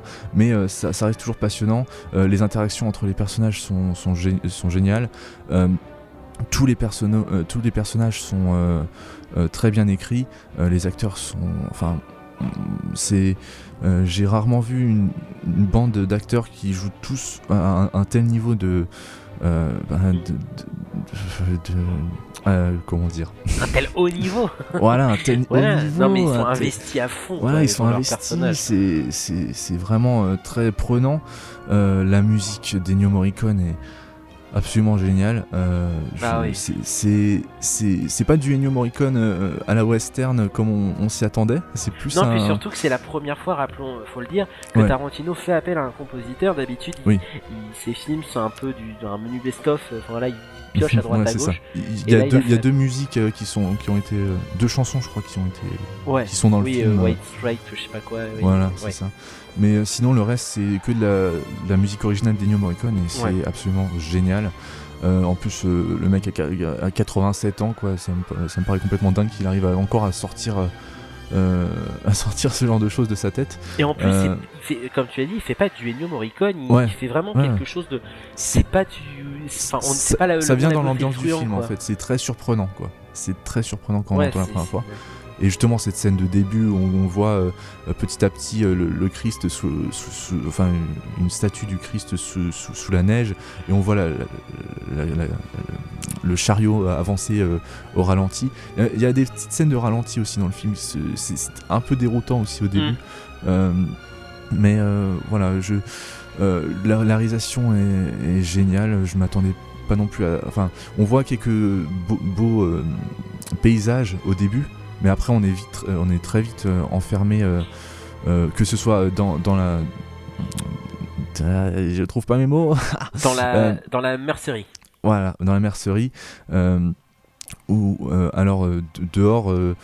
enfin, on a l'impression que les personnages sont tout le temps enfermés et, et, le twist, en fait, on en parlera plus dans la partie spoiler, mais le twist est très, très surprenant comme, comme d'habitude et euh, voilà, c'est quelque chose qui, m'a énormément plu. C'est un de mes films préférés de ce début d'année. Même si j'en parle très mal, je suis désolé. Je sais pas ce qui me prend ce soir, j'arrive pas à parler. Mais, ah, mais moi non euh, plus, hein, franchement, je m'excuse. Mais il y a un peu de fatigue, il y a de la faim, il y a, un peu de tout. Et puis c'est surtout que. Bah, faut se remettre dans le bain. Ça arrive, on a des mm, moments ça, où. Voilà.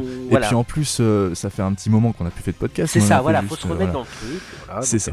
Voilà. Donc, euh, bah, excusez-nous pour euh, notre petit, euh, nos petits problèmes de prononciation parfois, mais voilà. oui, donc le film est absolument génial. Je sais pas de quoi j'ai pas encore parlé, mais je pense que ça viendra avec dans la conversation avec Morgane. donc, je vais te laisser parler un petit peu. du film Bah, c'est pour l'instant. Enfin, pour l'instant. Non, ça a Bah, été. Ouais, t'as- ton t'as un deuxième film qui est arrivé euh, depuis, mais, Ouais, pour, pour moi, pour l'instant, c'est mon premier film. euh, En tout cas, c'est un de mes Tarantino Après, préférés. Je le préfère à Reservoir Dogs. Je le Mm. préfère Ouais, à, vrai. Mm. à, à Django et de loin. Parce que, alors, souvenez-vous, euh, on, en a, on a beaucoup suivi hein, le, ce film hein, dans, durant les, Les parlons cinéma. les parlons cinéma. Euh, J'oscillais un petit, enfin j'hésitais un peu entre euh, ça a l'air beau, c'est du Tarantino, je l'attends, mais en même temps le- les costumes ça a l'air pas beau, en même temps j'ai peur. Moi Mm. j'avais vraiment peur avec ce film de voir un Django bis. Et là ce que, ce que je n'aime pas dans. Django, C'est pas du tout le cas, justement. c'est pas du tout le cas. Et voilà, ça prouve que Tarantino ne se recycle pas et que Mhm. c'est quand même un cinéaste qui propose des choses différentes euh, au point de clairement me dérouter quoi. Mm. Oui, là, c'est clairement là, déroutant. Mais vraiment. Euh, et là où ce que j'aimais pas dans Django, c'était justement cette, cette violence très cartoon euh, qui collait pas du tout au sujet très sérieux du film. Et, les acteurs qui sont bons, euh, soit dit en passant, mais les personnages étaient extrêmement froids et, et transparents. Et j'avais vraiment peur de retrouver ça, le côté un peu, oui, la violence cool avec du rap et tout. Je trouve que ça, ça colle pas dans Django. Je suis désolé. Je sais que beaucoup trouvent que c'est même le meilleur Tarantino, mais Django pour moi, c'est- non, pour, pour moi ça passe Je, pas. euh, Mm. p- je vais pas, je vais pas le juger parce que, enfin, je, je l'ai pas revu depuis ça, depuis que je l'ai vu en salle. hein. Je, faudrait, Ouais. faudrait que je le revoie un jour euh, pour être vraiment sûr. Mais enfin, je sais que quand j'étais sorti de la salle, j'étais complètement, euh, j'étais en transe. Je me suis dit, c'est. Oui, mais, des mais pareil, hein, pareil, vu, mais- pareil. J'étais très hypé, enfin, j'étais Mm. sur hypé quand je suis sorti. Mhm. Puis quand je l'ai vu en Blu-ray euh, l'année dernière, oui, il me semble. euh, Mm. Non, j'ai vu les, les, les, les, les- les failles du film. Et j'avais Mhm. vraiment peur de retrouver ça. Je me suis dit, il est dans sa zone de confort parce que le western, c'est le domaine de prédilection de Tarantino malgré tout. Ouais. Bien que son Ouais, premier qu'il adore. western, hein, son premier western, c'est Kill Bill Volume 2 Mhm, euh, et ouais, Django.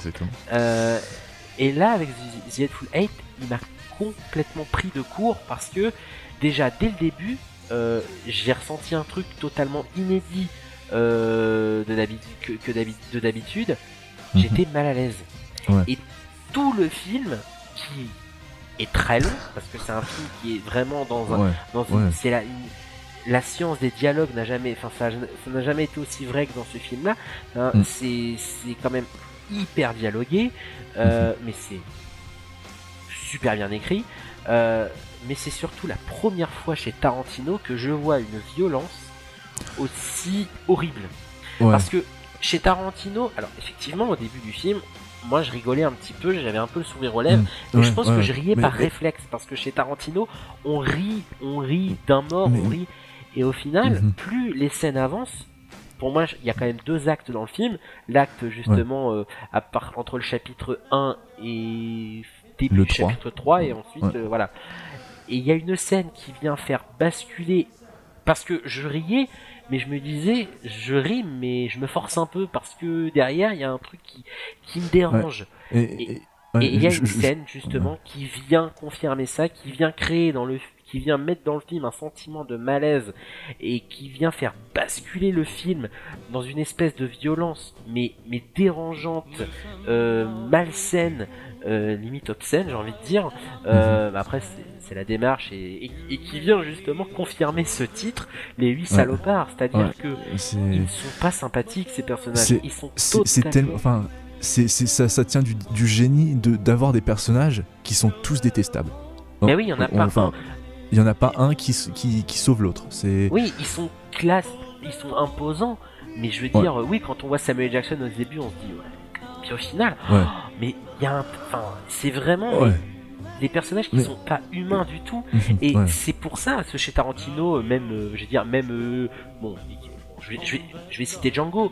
Django, DiCaprio, on se dit, ouais, il est cool quand même, vous avez mon, Ouais. me- vous avez mon attention, machin. Oh, le mec il parle bien, il est classe. Ok, mais là on n'a jamais ça. Les personnages sont totalement, à part le personnage de, euh, comment il s'appelle, euh, ah, Bruce Dern, Ouais. qui est peut-être Ah le oui. personnage le plus, on va dire, voilà. Mais ils sont tous Ouais, et encore, enfin, euh, il est détest... il est pas détestable dans, dans ce qu'on voit dans le film, mais euh, dans, dans ce que rapportent les personnages en fait. Euh, Oui, c'est ça en fait, dans ces actes qu'il a fait auparavant. quoi. Voilà, on en, on en parlera dans le côté spoiler, Ouais. enfin dans la partie spoiler. Mhm. Mais c'est ça qui est vraiment intéressant et, et culotté parce que aujourd'hui on cherche vraiment à faire des personnages intéressants, des personnages iconiques.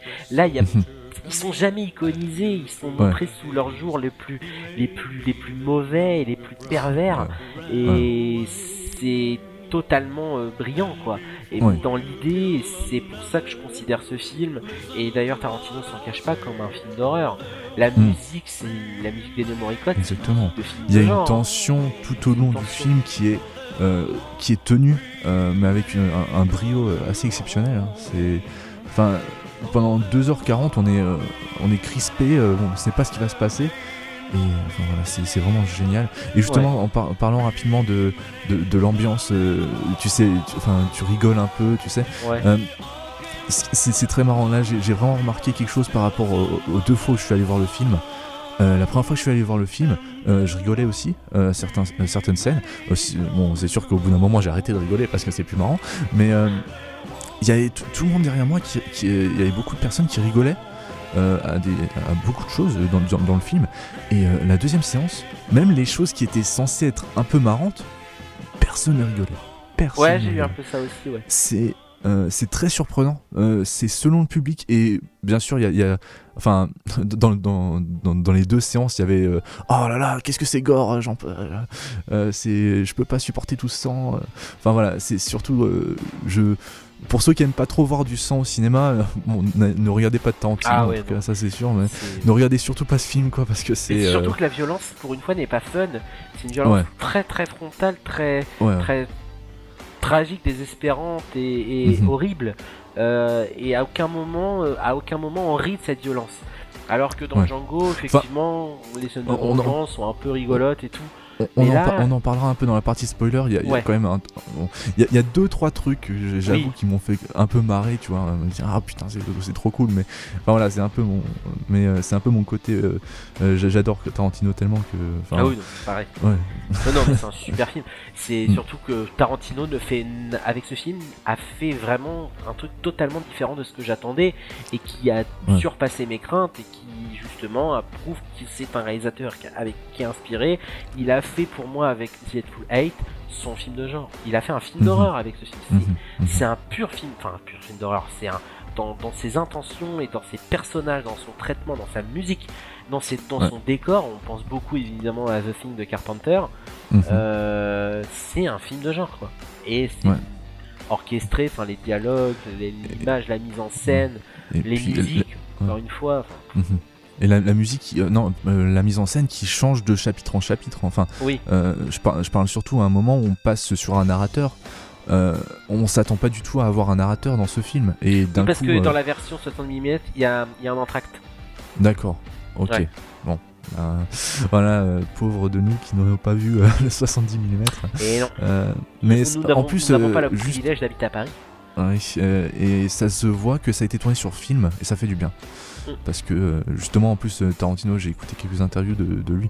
Euh, il, enfin il est, il est pas très agréable à écouter enfin surtout sans sous-titres parce que c'est quelqu'un qui parle très vite et qui, qui, fait des pauses parfois de 5 secondes et qui repart à 200 à l'heure. Enfin c'est pas très agréable de, l'écouter parler mais, mais c'est passionnant. C'est passionnant comme nous quand on fait des podcasts mais en français. C'est ça.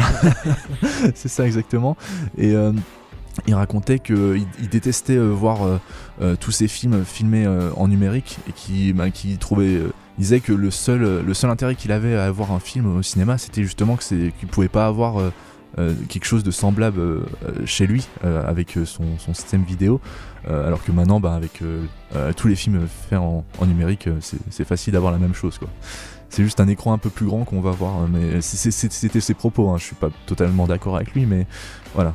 Euh, justement, il y a vraiment un sentiment euh, d'avoir filmé ce film en, avec du film, justement, c'est un pari euh, assez risqué de sa part et c'est très bien réussi, je trouve. Ouais. voilà, je pense que pour la partie non spoiler, on a à peu près tout dit. Ouais. voilà, donc vite pour conclure, pour ceux qui vont pas écouter la partie spoiler, moi c'est vraiment un, film que j'ai adoré de A à Z surtout sur son deuxième visionnage en fait. Euh, le premier visionnage m'a vraiment euh, mis, euh, m'a m'a laissé des doutes, on va dire. Mais mhm. euh, euh, sur la, dès, dès, que je l'ai vu la deuxième fois, j'étais sûr de, de, ce que j'avais ressenti. C'est que ce film est, absolument génial et que euh, ben, c'est sûr que vous le retrouverez dans mon top 2016. Absolument. Mhm. Voilà. si tu veux conclure rapidement sur. Non, c'est formidable. Allez-y, c'est. Mm. D'ailleurs, il... c'est cinématographiquement parlant, ce film est dingue. Mhm, il est dingue, il est maîtrisé. C'est un film qui a été pensé euh, par un génie, qui a été écrit par un génie, la, dont les musiques ont été composées par un génie, jouées par des acteurs qui sont des génies. Ce film, c'est le génie à l'état pur. Il faut y aller. et pourtant, j'avais très peur et il m'a épaté. Il m'a épaté, quoi. C'est incroyable. Mm. Mm. Ok. Euh, donc, on passe tout de suite à notre partie spoiler. Ceci est une entrée dans une zone spoiler, donc si vous n'avez toujours pas vu le film, je vous conseille de sauter jusqu'à 1h39 minutes et 14 secondes, où vous pourrez entendre ma voix qui vous dit que vous sortirez de la zone spoiler. A tout à l'heure. Euh, voilà, donc on est sur notre partie spoiler. Donc euh, si vous euh, si vous avez vu le film, vous vous repartagez peut-être notre enthousiasme ou pas d'ailleurs. J'aimerais bien connaître votre avis justement sur ce film parce que je, je sens qu'il va, enfin le film partage en tout cas. Il y a il y a des personnes qui l'adulent comme nous. dommage qu'on a personne pour contredire un peu nos propos parce que j'ai l'impression de trop encenser le film et justement de peut-être donner une fausse impression. Mais en tout cas, je, j'ai vu un peu sur internet que le film divise quand même pas mal, euh, surtout à propos de sa violence, euh, qui mm. est très, euh, très froide justement. Et on n'a pas l'habitude de voir ça chez Tarantino. C'est toujours un peu fun la violence chez Tarantino. C'est la première fois où c'est aussi frontal. Et là, c'est très très froid, très. Une once de fun derrière tout ça. C'est pas fun. C'est ça. Mm. Même, tu sais, il y, a quelques. Le film est très. Il y a beaucoup de, de phrases marquantes dans le film. Euh, surtout de, venant de Samuel Jackson en fait. Ah oui, il y, a des scènes. Enfin, on pourrait en réciter des, tonnes. Le film est déjà culte pour ses, pour ses petites phrases comme ça, et c'est déjà repris pas mal de fois sur internet d'ailleurs. Mais euh, euh, voilà, le, film au niveau de ses dialogues et tout est, vraiment génial. donc, au niveau du, des spoilers, c'est que ben, le, si vous avez vu le twist et moi m'a pris vraiment de court. Je m'y attendais vraiment pas du tout. Euh, et surtout le fait que les trois, enfin les, oui c'était trois personnages qui étaient dans dans la euh, dans la mercerie de Mini euh, soient de pair et qui travaillent ensemble et justement que durant tout, tout, tout le film il y avait un, il y avait le personnage de Channing Tatum qui attendait euh, sous, le, sous, le, sous, le, sous, le, plancher. Justement, ça, devait être un peu, un peu emmerdant pour lui d'attendre tout, tout, ce temps, mais euh, justement, tout est dévoilé dans le chapitre 4 ou 5, je oui, sais. Oui, qu'en gros, en gros, quand euh, quand il y a Samuel L. Jackson, Kurt Russell, Jennifer Jason Lee et le colonel, je sais plus comment il s'appelle, enfin pas le colonel, mais le, général. Général. Quand ils arrivent dans la dans la mercerie, il y a trois personnes. Il y a Bruce mhm. Dern, Michael Madsen et euh, Tim Ross. Tim Ross. Et en fait, on apprend que euh, Tim Ross et Michael Madsen sont arrivés avec Channing Tatum qu'ils ont mis en gros, enfin qu'ils ont caché en dessous. Pourquoi? Parce que la prisonnière que Kurt Russell euh, pour se faire pendre, c'est la sœur de Channing Tatum. Ils sont là pour la libérer. Et ils ont alors Bruce Dern et était Bruce Dern, lui, en fait, il est là malgré lui.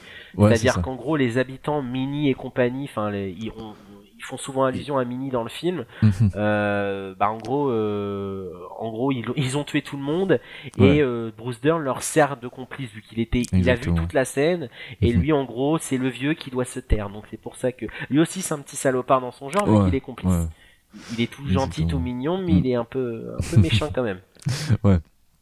Mais euh, oui, oui, donc euh, c'est le twist. Euh, enfin, personnellement, moi, je l'ai pas vu venir. Moi non plus. Je pensais surtout qu'il y avait à avoir qu'une personne. Tu ouais, moi aussi, c'est ça. Il y avait Cluedo, le coup du café, qui a mhm. empoisonné le café. Ouais, justement, c'est ça en fait. Je parlais. Il y a le narrateur. En plus, j'ai appris qu'aujourd'hui, là, j'avais pas, je savais pas que c'était Quentin Tarantino qui avait fait le narrateur. J'ai pas reconnu sa voix personnellement.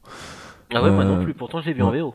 Ouais, moi aussi les deux fois et c'est ce qui a marqué sur Wikipédia. Alors peut-être il faut peut-être pas croire tout ce qu'il y a sur Wikipédia, mais euh, voilà, je, tout ce que j'ai vu en tout cas, c'est que c'était le narrateur du film et on s'attend pas du tout à ce qu'il y ait un narrateur et d'un coup ça passe sur une genre d'enquête policière. Euh, il y a vraiment un, mélange de, de genres dans, dans, ce film, comme dans tous les films de Tarantino, mais euh, là c'est vraiment très très bien amené en fait et surtout ben, la révélation avec Samuel L. Jackson qui fait petit à petit toutes les enfin qui cite petit à petit toutes les preuves qu'il a selon quoi ben, Bob donc le Mexicain ne, tient pas la, mercerie de Mini euh, à, sa, à, sa, place en attendant qu'elle soit, euh, euh, qu'elle soit allée visiter sa mère dans, dans, le nord, je crois, un truc comme ça avec Sweet Bob justement. Enfin, la, scène où on découvre les, les, quatre personnages qui sortent de la, les quatre personnages qui sont de, de mèche, qui sortent de, j'arrive pas à trouver le mot, tu sais la, la caravane, non, pas la caravane, là. La carriole, ouais. La carriole, voilà, la carriole. Euh, on voit les, quatre personnages qui sont qui se mettent petit à petit euh, comme des pièces d'échecs euh, à, des points très précis pour finalement que tu, enfin tuer toutes les personnes toutes les personnes qui tiennent cette cette mercerie et juste, euh, jusqu'à euh, jusqu'à la fin de ce chapitre, on voit que la personne qui s'était cachée dans. D'ailleurs, c'est une, très, c'est une très belle scène malgré tout, euh, avec ce, cette personne qui s'est cachée derrière dans, dans, une, dans un genre de, de hangar comme ça, pour échapper et en disant à Michael Madsen qu'il n'a rien à voir et qu'il enfin, qu'il est là juste pour payer quelque chose et que Michael Madsen l'abatte de sang-froid. Enfin voilà, tout, tout se met en place dans, dans ce chapitre et euh, tout, euh, tout redevient clair et jusqu'à ce qu'on arrive après dans, le chapitre suivant où euh, ben, les Michael non c'est Samuel Jackson et Manix le, shérif Walton Goggins voilà l'acteur qui ont été blessés justement et qui, qui, qui, vont faire qui vont faire enfin dans une scène absolument horrible où ils, font sortir du, plancher euh, Tatum pour le voir deux secondes et, se faire exploser la tronche sur son enfin sur sa soeur c'est absolument horrible hein, c'est les images et elles, resteront gravées dans, votre tête ça c'est sûr à 100% parce que mais la, violence dans, dans, ce film est très très déroutante on va dire je sais pas si tu as quelque chose à rajouter. Mais... Oh oui, c'est oui. Et, mm. et comme je parlais euh, dans la catégorie non spoiler, euh, la mm. scène où vraiment tout a basculé, où j'ai vraiment compris et pris conscience que le film n'était pas du tout, du tout axé sur un humour, une violence un peu euh, cartoon, fun, délirante, etc. c'est la scène où Samuel L. Jackson raconte qu'il mm. a humilié et qu'il a violé clairement le, fils de Bruce Dern.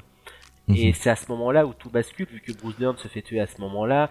Ouais, c'est une. Enfin, on va dire que ça, bascule dès que la première goutte de sang est versée. Quoi. Voilà, voilà. Par, même par rapport au café aussi. Enfin, mhm. le, coup du café, même la, la, la, scène où ils se vomissent dessus. ah, mais c'est écœurant. Il y a un côté euh, très, oui, très The Thing finalement, avec mhm, euh, euh, ce sang dans la neige et tout. Et en même temps, je veux dire, le, le, le le décor est, un peu hostile parce mm. que bah oui c'est une neige perdue dans le blizzard. Enfin c'est mm. une, cabane perdue dans le blizzard mais en même temps les personnes qui habitent cette cabane sont tous des pourris. Ouais. À tel point que j'avoue la scène de Samuel euh, où Samuel Jackson fait son monologue qui est génial mais qui est juste euh, horrible pour d'un point de vue moral euh, je me demande si c'est vrai parce que je me dis oui mais oui mais justement il y a toujours en fait il y a toujours un doute il y a un doute. sur le euh, la, véritable identité de chaque personne. Oui. Et même jusqu'à la fin, on n'est pas tout à fait sûr. D'ailleurs, c'est euh, le principe de la, la, lettre de Lincoln, justement. ça, ça, joue un très grand, une très grande part dans le film, et c'est justement avec ça qu'on finit. On découvre enfin ce qui, euh, ce qui, ce qui raconte dans cette lettre.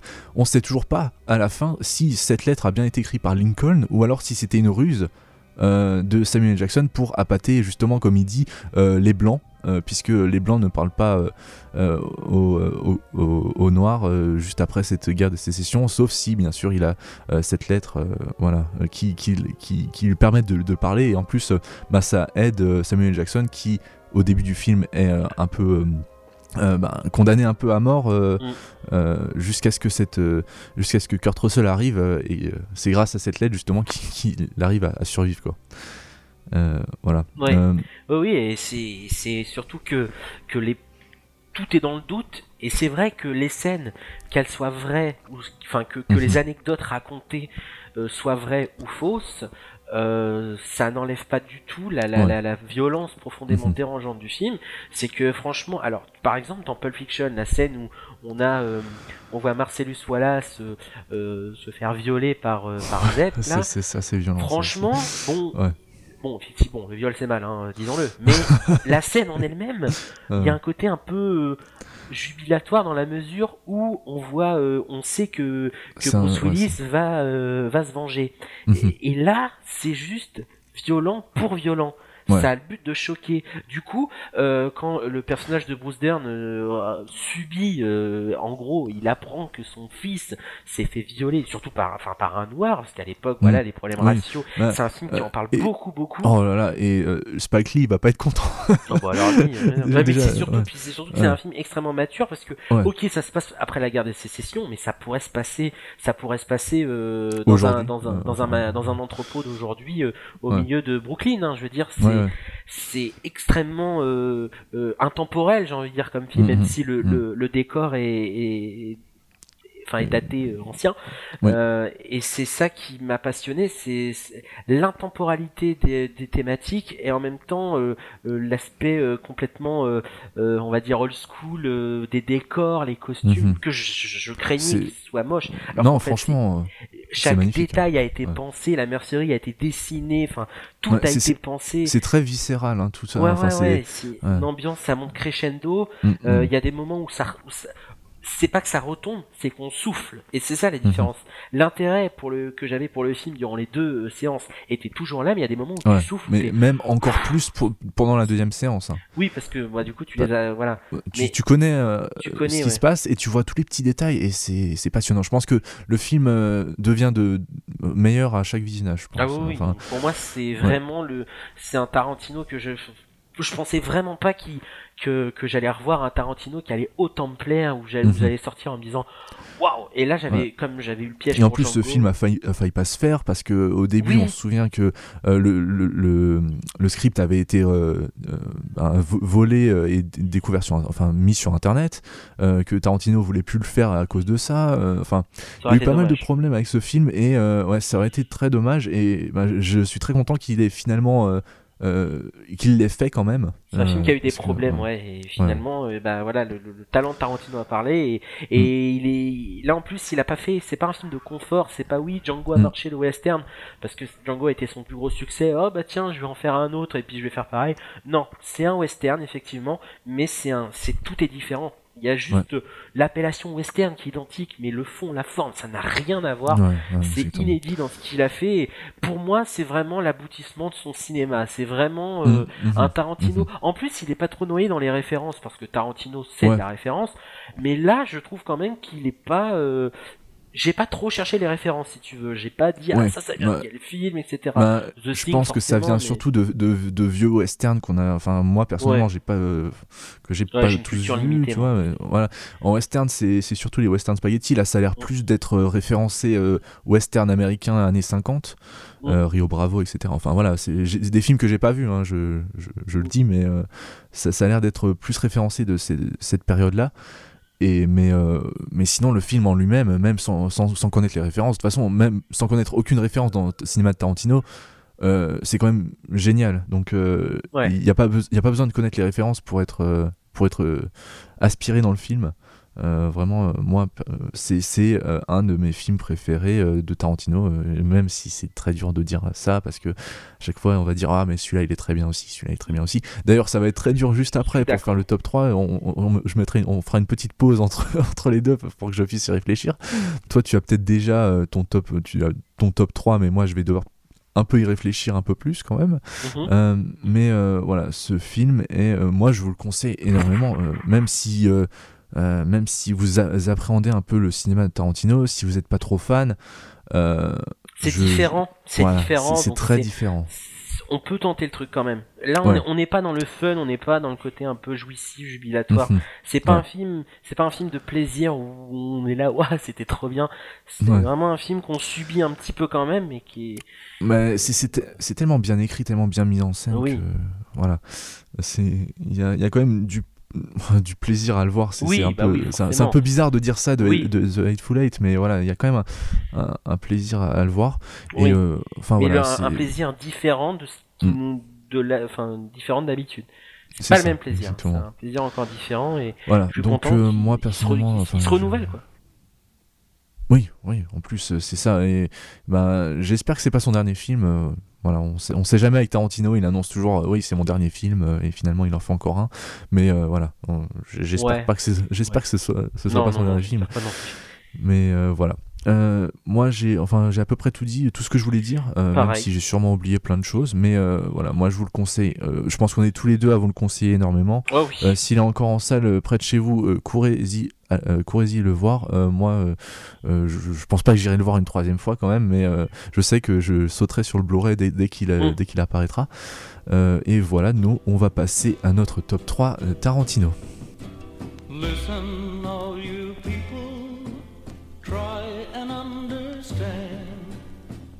Vous sortez actuellement de la zone spoiler et nous passons tout de suite à notre top 3 des films de Tarantino.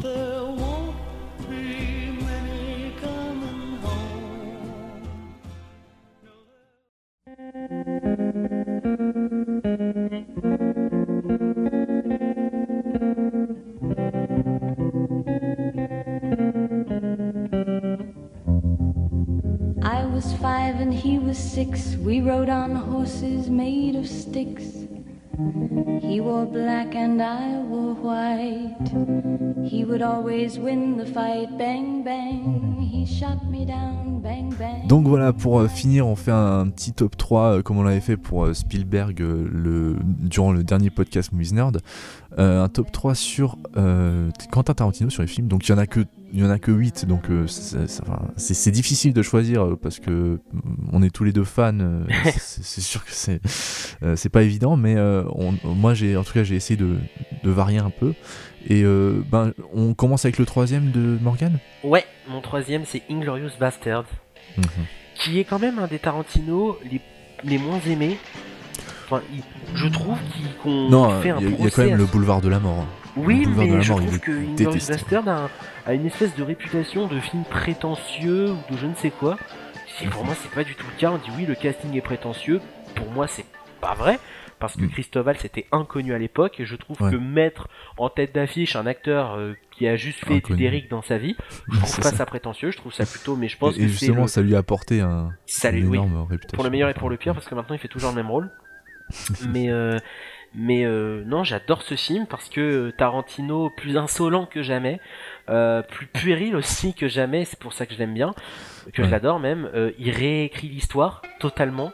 Il fait mourir Hitler dans ce film d'une de la façon, d'une façon totalement erronée d'un point de vue historique, mais, euh, mais c'est totalement, oui, il s'en fout quoi, il fonce dans le truc et en même temps, il de toute façon, c'est un film, enfin, c'est c'est marqué comme un film de genre. Hein, oui, bah de toute façon, le film commence par Il était une fois dans la France hmm. occupée par les nazis. Voilà, c'est ça. Donc on sait que c'est un, une histoire, quoi. C'est vraiment et mm.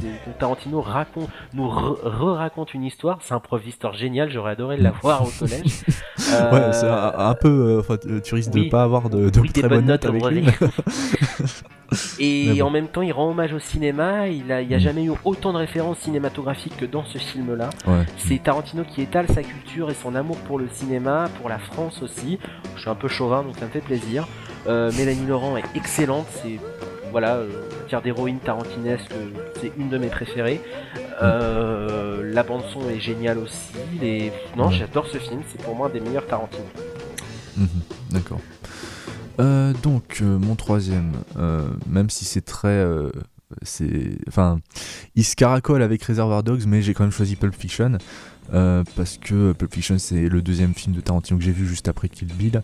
Et la première fois que je l'ai vu, j'étais vraiment. Enfin, c'est sûr qu'on s'attend pas du tout à voir ce genre de film avec des histoires un peu. Enfin, qui, qui, ont rien à voir entre elles, mais qui sont juste euh, passionnante de bout en bout. Le film est passionnant de bout en bout. Euh, en 2h34, il nous raconte euh, plein, enfin, des histoires juste géniales et les acteurs sont exceptionnels. c'est le premier film qu'il a fait avec Samuel. Jackson, donc il va nouer une, relation un peu avec, ce, avec cet acteur, mais c'est un film que j'ai adoré voir, que je prends toujours autant de plaisir à voir. C'est la musique est juste géniale. Hein. c'est pour moi c'est une de ses meilleures BO dans ce film, dans Pulp Fiction. Et, et puis c'est aussi le retour de John Travolta. Quoi. Il, a fait, il a quand même mm. réussi à ressusciter un acteur qui était jugé comme has-been mort. Bon, même si c'est un peu le cas toujours aujourd'hui, hein. ça, a été un, petit peu un saut pour retomber juste après, mais ça devait être Michael Madsen. Hein, à la base. Ouais, ouais, justement. Et, euh, et donc, euh, ouais, John Travolta est, juste génial dans ce film. Enfin, tous les acteurs sont, sont géniaux dans ce film. Et, géniaux dans ce film. Et euh, voilà, moi j'adore ce film. On passe à ton deuxième Mon deuxième, c'est, bah, tu viens de le dire, Pulp Fiction, pour les mêmes raisons que toi. Donc je te laisse passer au, ouais, je te laisse passer au deuxième. Ok. mon deuxième. Alors, je préviens, euh, je l'avais dit juste avant, mais euh, au cas où euh, je préfère le redire, je n'ai pas revu le film depuis sa sortie en salle, donc je me base uniquement sur mon sentiment que j'ai, le sentiment que j'ai ressenti pendant le visionnage du film en salle et, et quand je suis ressorti de la salle. Donc c'est Django Unchained parce que j'avais c'était c'est le une séance qui m'a vraiment marqué c'est Django Unchained parce que j'ai rarement pris autant mon pied devant un film euh, au cinéma. Et euh, c'était. Euh, ouais, je crois que si c'était mon premier Tarantino au cinéma. J'avais pas vu Inglourious mmh. Buster malheureusement au cinéma, mais Django Unchained c'était une révélation pour moi. C'était mon film préféré de 2013, même s'il y avait objectivement il y avait des meilleurs films en 2013 que ça, mais voilà, c'est les acteurs sont exceptionnels. même, je sais que t'aimes pas trop la violence cartoonish, même si, alors je l'ai pas revu, donc du coup je j'ai pas j'avais peut-être un autre esprit à cette époque-là, mais euh, en tout cas, le film m'a vraiment marqué et euh, bah, c'est pour ça que j'ai une affiche dans ma chambre de Django Unchained et j'en ai pas une de Pulp Fiction malheureusement, pas encore. Mais euh, voilà, le film m'a vraiment marqué. Et, voilà, je pense que j'ai tout dit. On passe à ton premier, même. Bah, mon premier, c'est Kill Bill, forcément. Oh, Plus que mon film de Tarantino préféré, c'est mon film préféré de tous les temps. Alors il n'y a pas de Kill Bill volume 1, volume 2. Kill mhm. Bill est un film de 4 heures et demie. Voilà. voilà. Faut, on va poser les choses. Il y a volume, voilà, c'est c'est un, un, film de 4 heures et demie. C'est pour moi le film parfait par excellence. Je n'ai aucun défaut à reprocher à ce film. Le changement justement de ton et de genre entre mhm. les deux volumes, qui est casse-gueule parce que bah, le 1 et le 2 n'ont rien à voir. Euh, c'est juste mais parfaitement bien bien orchestré. Les personnages, mais c'est d'une c'est d'une j'ai pas les mots. Parce que ce hmm. film, je lui reproche rien. J'ai toujours au moins une petite réserve au moins sur les films. Hmm. Mais là, rien du tout. Le même euh, David Carradine, c'est le le meilleur méchant de l'histoire du cinéma. Béatrix Kido, enfin Waterman, la meilleure euh, personnage de femme. Normalement, c'était euh, Linda Hamilton dans Terminator. C'était mon héroïne préférée. Là, c'est Béatrix Kido, je la trouve mhm. tellement dingue. Le film, c'est un, film qui a été pensé. T'as spoilé Kill Bill. Hein, hein? T'as spoilé Kill Bill en disant le nom. ah oui, c'est vrai. C'est Bip. Son nom, c'est Bip. Bip. voilà. Euh, non, c'est pour moi ce film est parfait. C'est mm c'est toute la culture et le talent de Tarantino dans un gros film de 4 heures. Et ce qu'il faut savoir sur Kill Bill, je l'ai appris quand j'ai été quand j'ai pu découvrir cette année euh, oui, cette année euh, Kill Bill sur grand écran. Donc quand, vous voyez votre film préféré sur grand écran, je peux vous dire que ça fait quelque chose. Kill Bill à la base avait été fait euh, après après Jackie, Brown. et ça devait être un tout petit film comme ça pour s'amuser. Mhm. Et en fait, Tarantino, pendant qu'il écrivait le film, il s'est dit non, mais en fait, je tiens un gros, je tiens un truc de taré. Mm. Et mm. au final, ça a donné, euh, voilà, ça a donné Kill Bill et c'est référencé, maîtrisé, euh, euh, et là aussi étonnant côté sentiment, parce que bah, le, premier, même, enfin au niveau de la finalité des personnages, c'est un film qui est extrêmement, extrêmement intéressant et bien mm-hmm. développé et surprenant parce que les méchants ne sont pas ceux qu'on croit, les plus pourris non plus, donc euh, c'est parfait quoi. La BO, les musiques, les combats, le combat Korenishi, enfin, il y a tout, parfait. Il y, a tellement de trucs dans ce film, c'est un, mon premier c'est Kill Bill aussi, voilà. voilà. Euh, non mais c'est exceptionnel. Ce, film, c'est aussi un de mes films, euh, un de mes films préférés de tous les temps. ça doit être le troisième ou quatrième maintenant, je sais plus, mais c'est la première fois que j'ai vu ce film, je ne pouvais pas décoller mes yeux de l'écran. il fallait absolument que je voie le volume 2, même si je sais qu'on ne sépare pas les films, mais il y a quand même une grosse cassure en plein milieu, mais j'aime bien juger le film en entier. Le, les Kill Bill volume 1 et 2 et Kill Bill en entier, c'est juste génial pour, pour, toutes les raisons que tu as dit. Hein, c'est. Euh, Uma Thurman euh, est euh, juste exceptionnel dans son rôle, encore meilleur que dans Pulp Fiction, si c'est possible. mais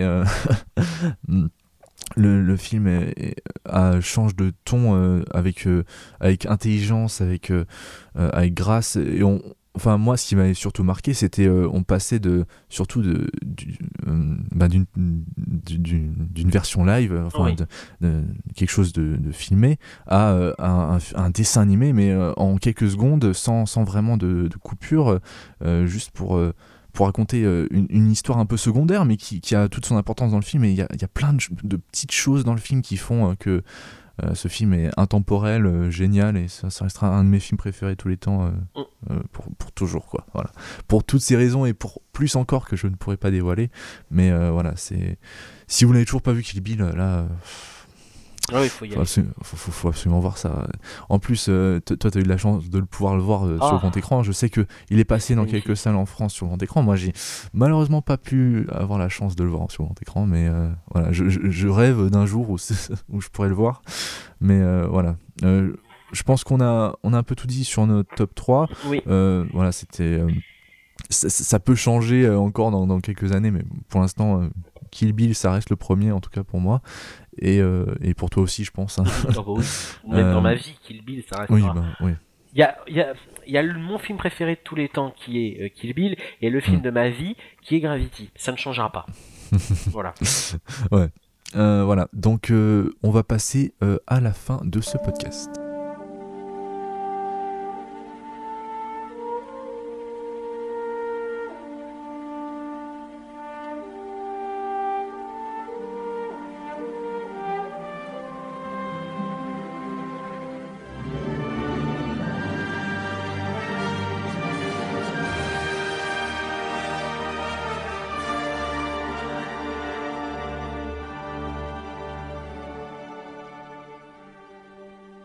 Voilà, donc on est à la fin de ce podcast. Euh, désolé si on a, si on était un peu euh, euh, voilà, je, le refais justement, je, cherchais mes mots. Euh, si, on cherchait nos mots, si on en était un peu. Euh, ouais, faut reprendre le petit train-train, pour plonger dans le truc, c'est pas évident. Voilà. C'est pas super évident, mais on vous promet qu'on va se replonger dedans et qu'on va essayer de faire mieux la prochaine fois. Enfin, j'espère qu'il vous a déjà plu cet épisode avec tous les, tous les films dont on a parlé. si vous avez un avis sur, Reservoir Dogs, sur Full Eight ou sur tous les films dont on a parlé dans Coup de cœur, Coup de gueule et découverte, n'hésitez pas à laisser vos commentaires ou à nous parler sur euh, Twitter, euh, Facebook, etc. On est, on est disponible. Euh, voilà, donc merci à Morgane, merci à toi de, participer comme d'habitude. C'est toujours bien d'avoir un avis éclairé pour, pour, pour m'aider un peu dans, ce podcast parce que sinon. Ah bah là, ce serait... là, ça aurait été très très triste hein, parce que. Ouais.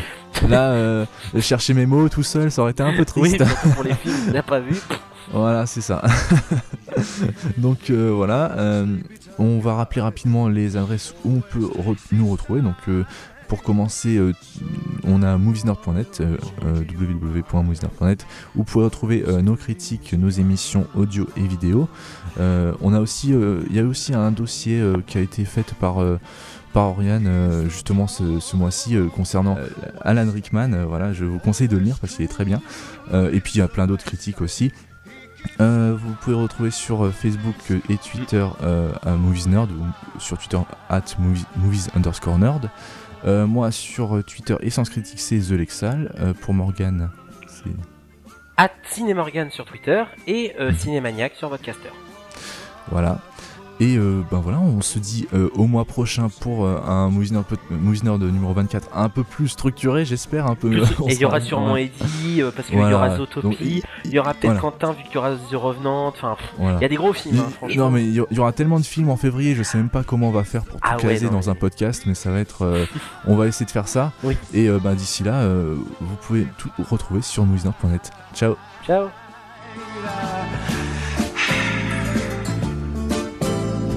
Who's the guy who's riding to town in the prairie sun? You won't bother to fool him around when you've seen him use a gun, boy. When you've seen him his gun.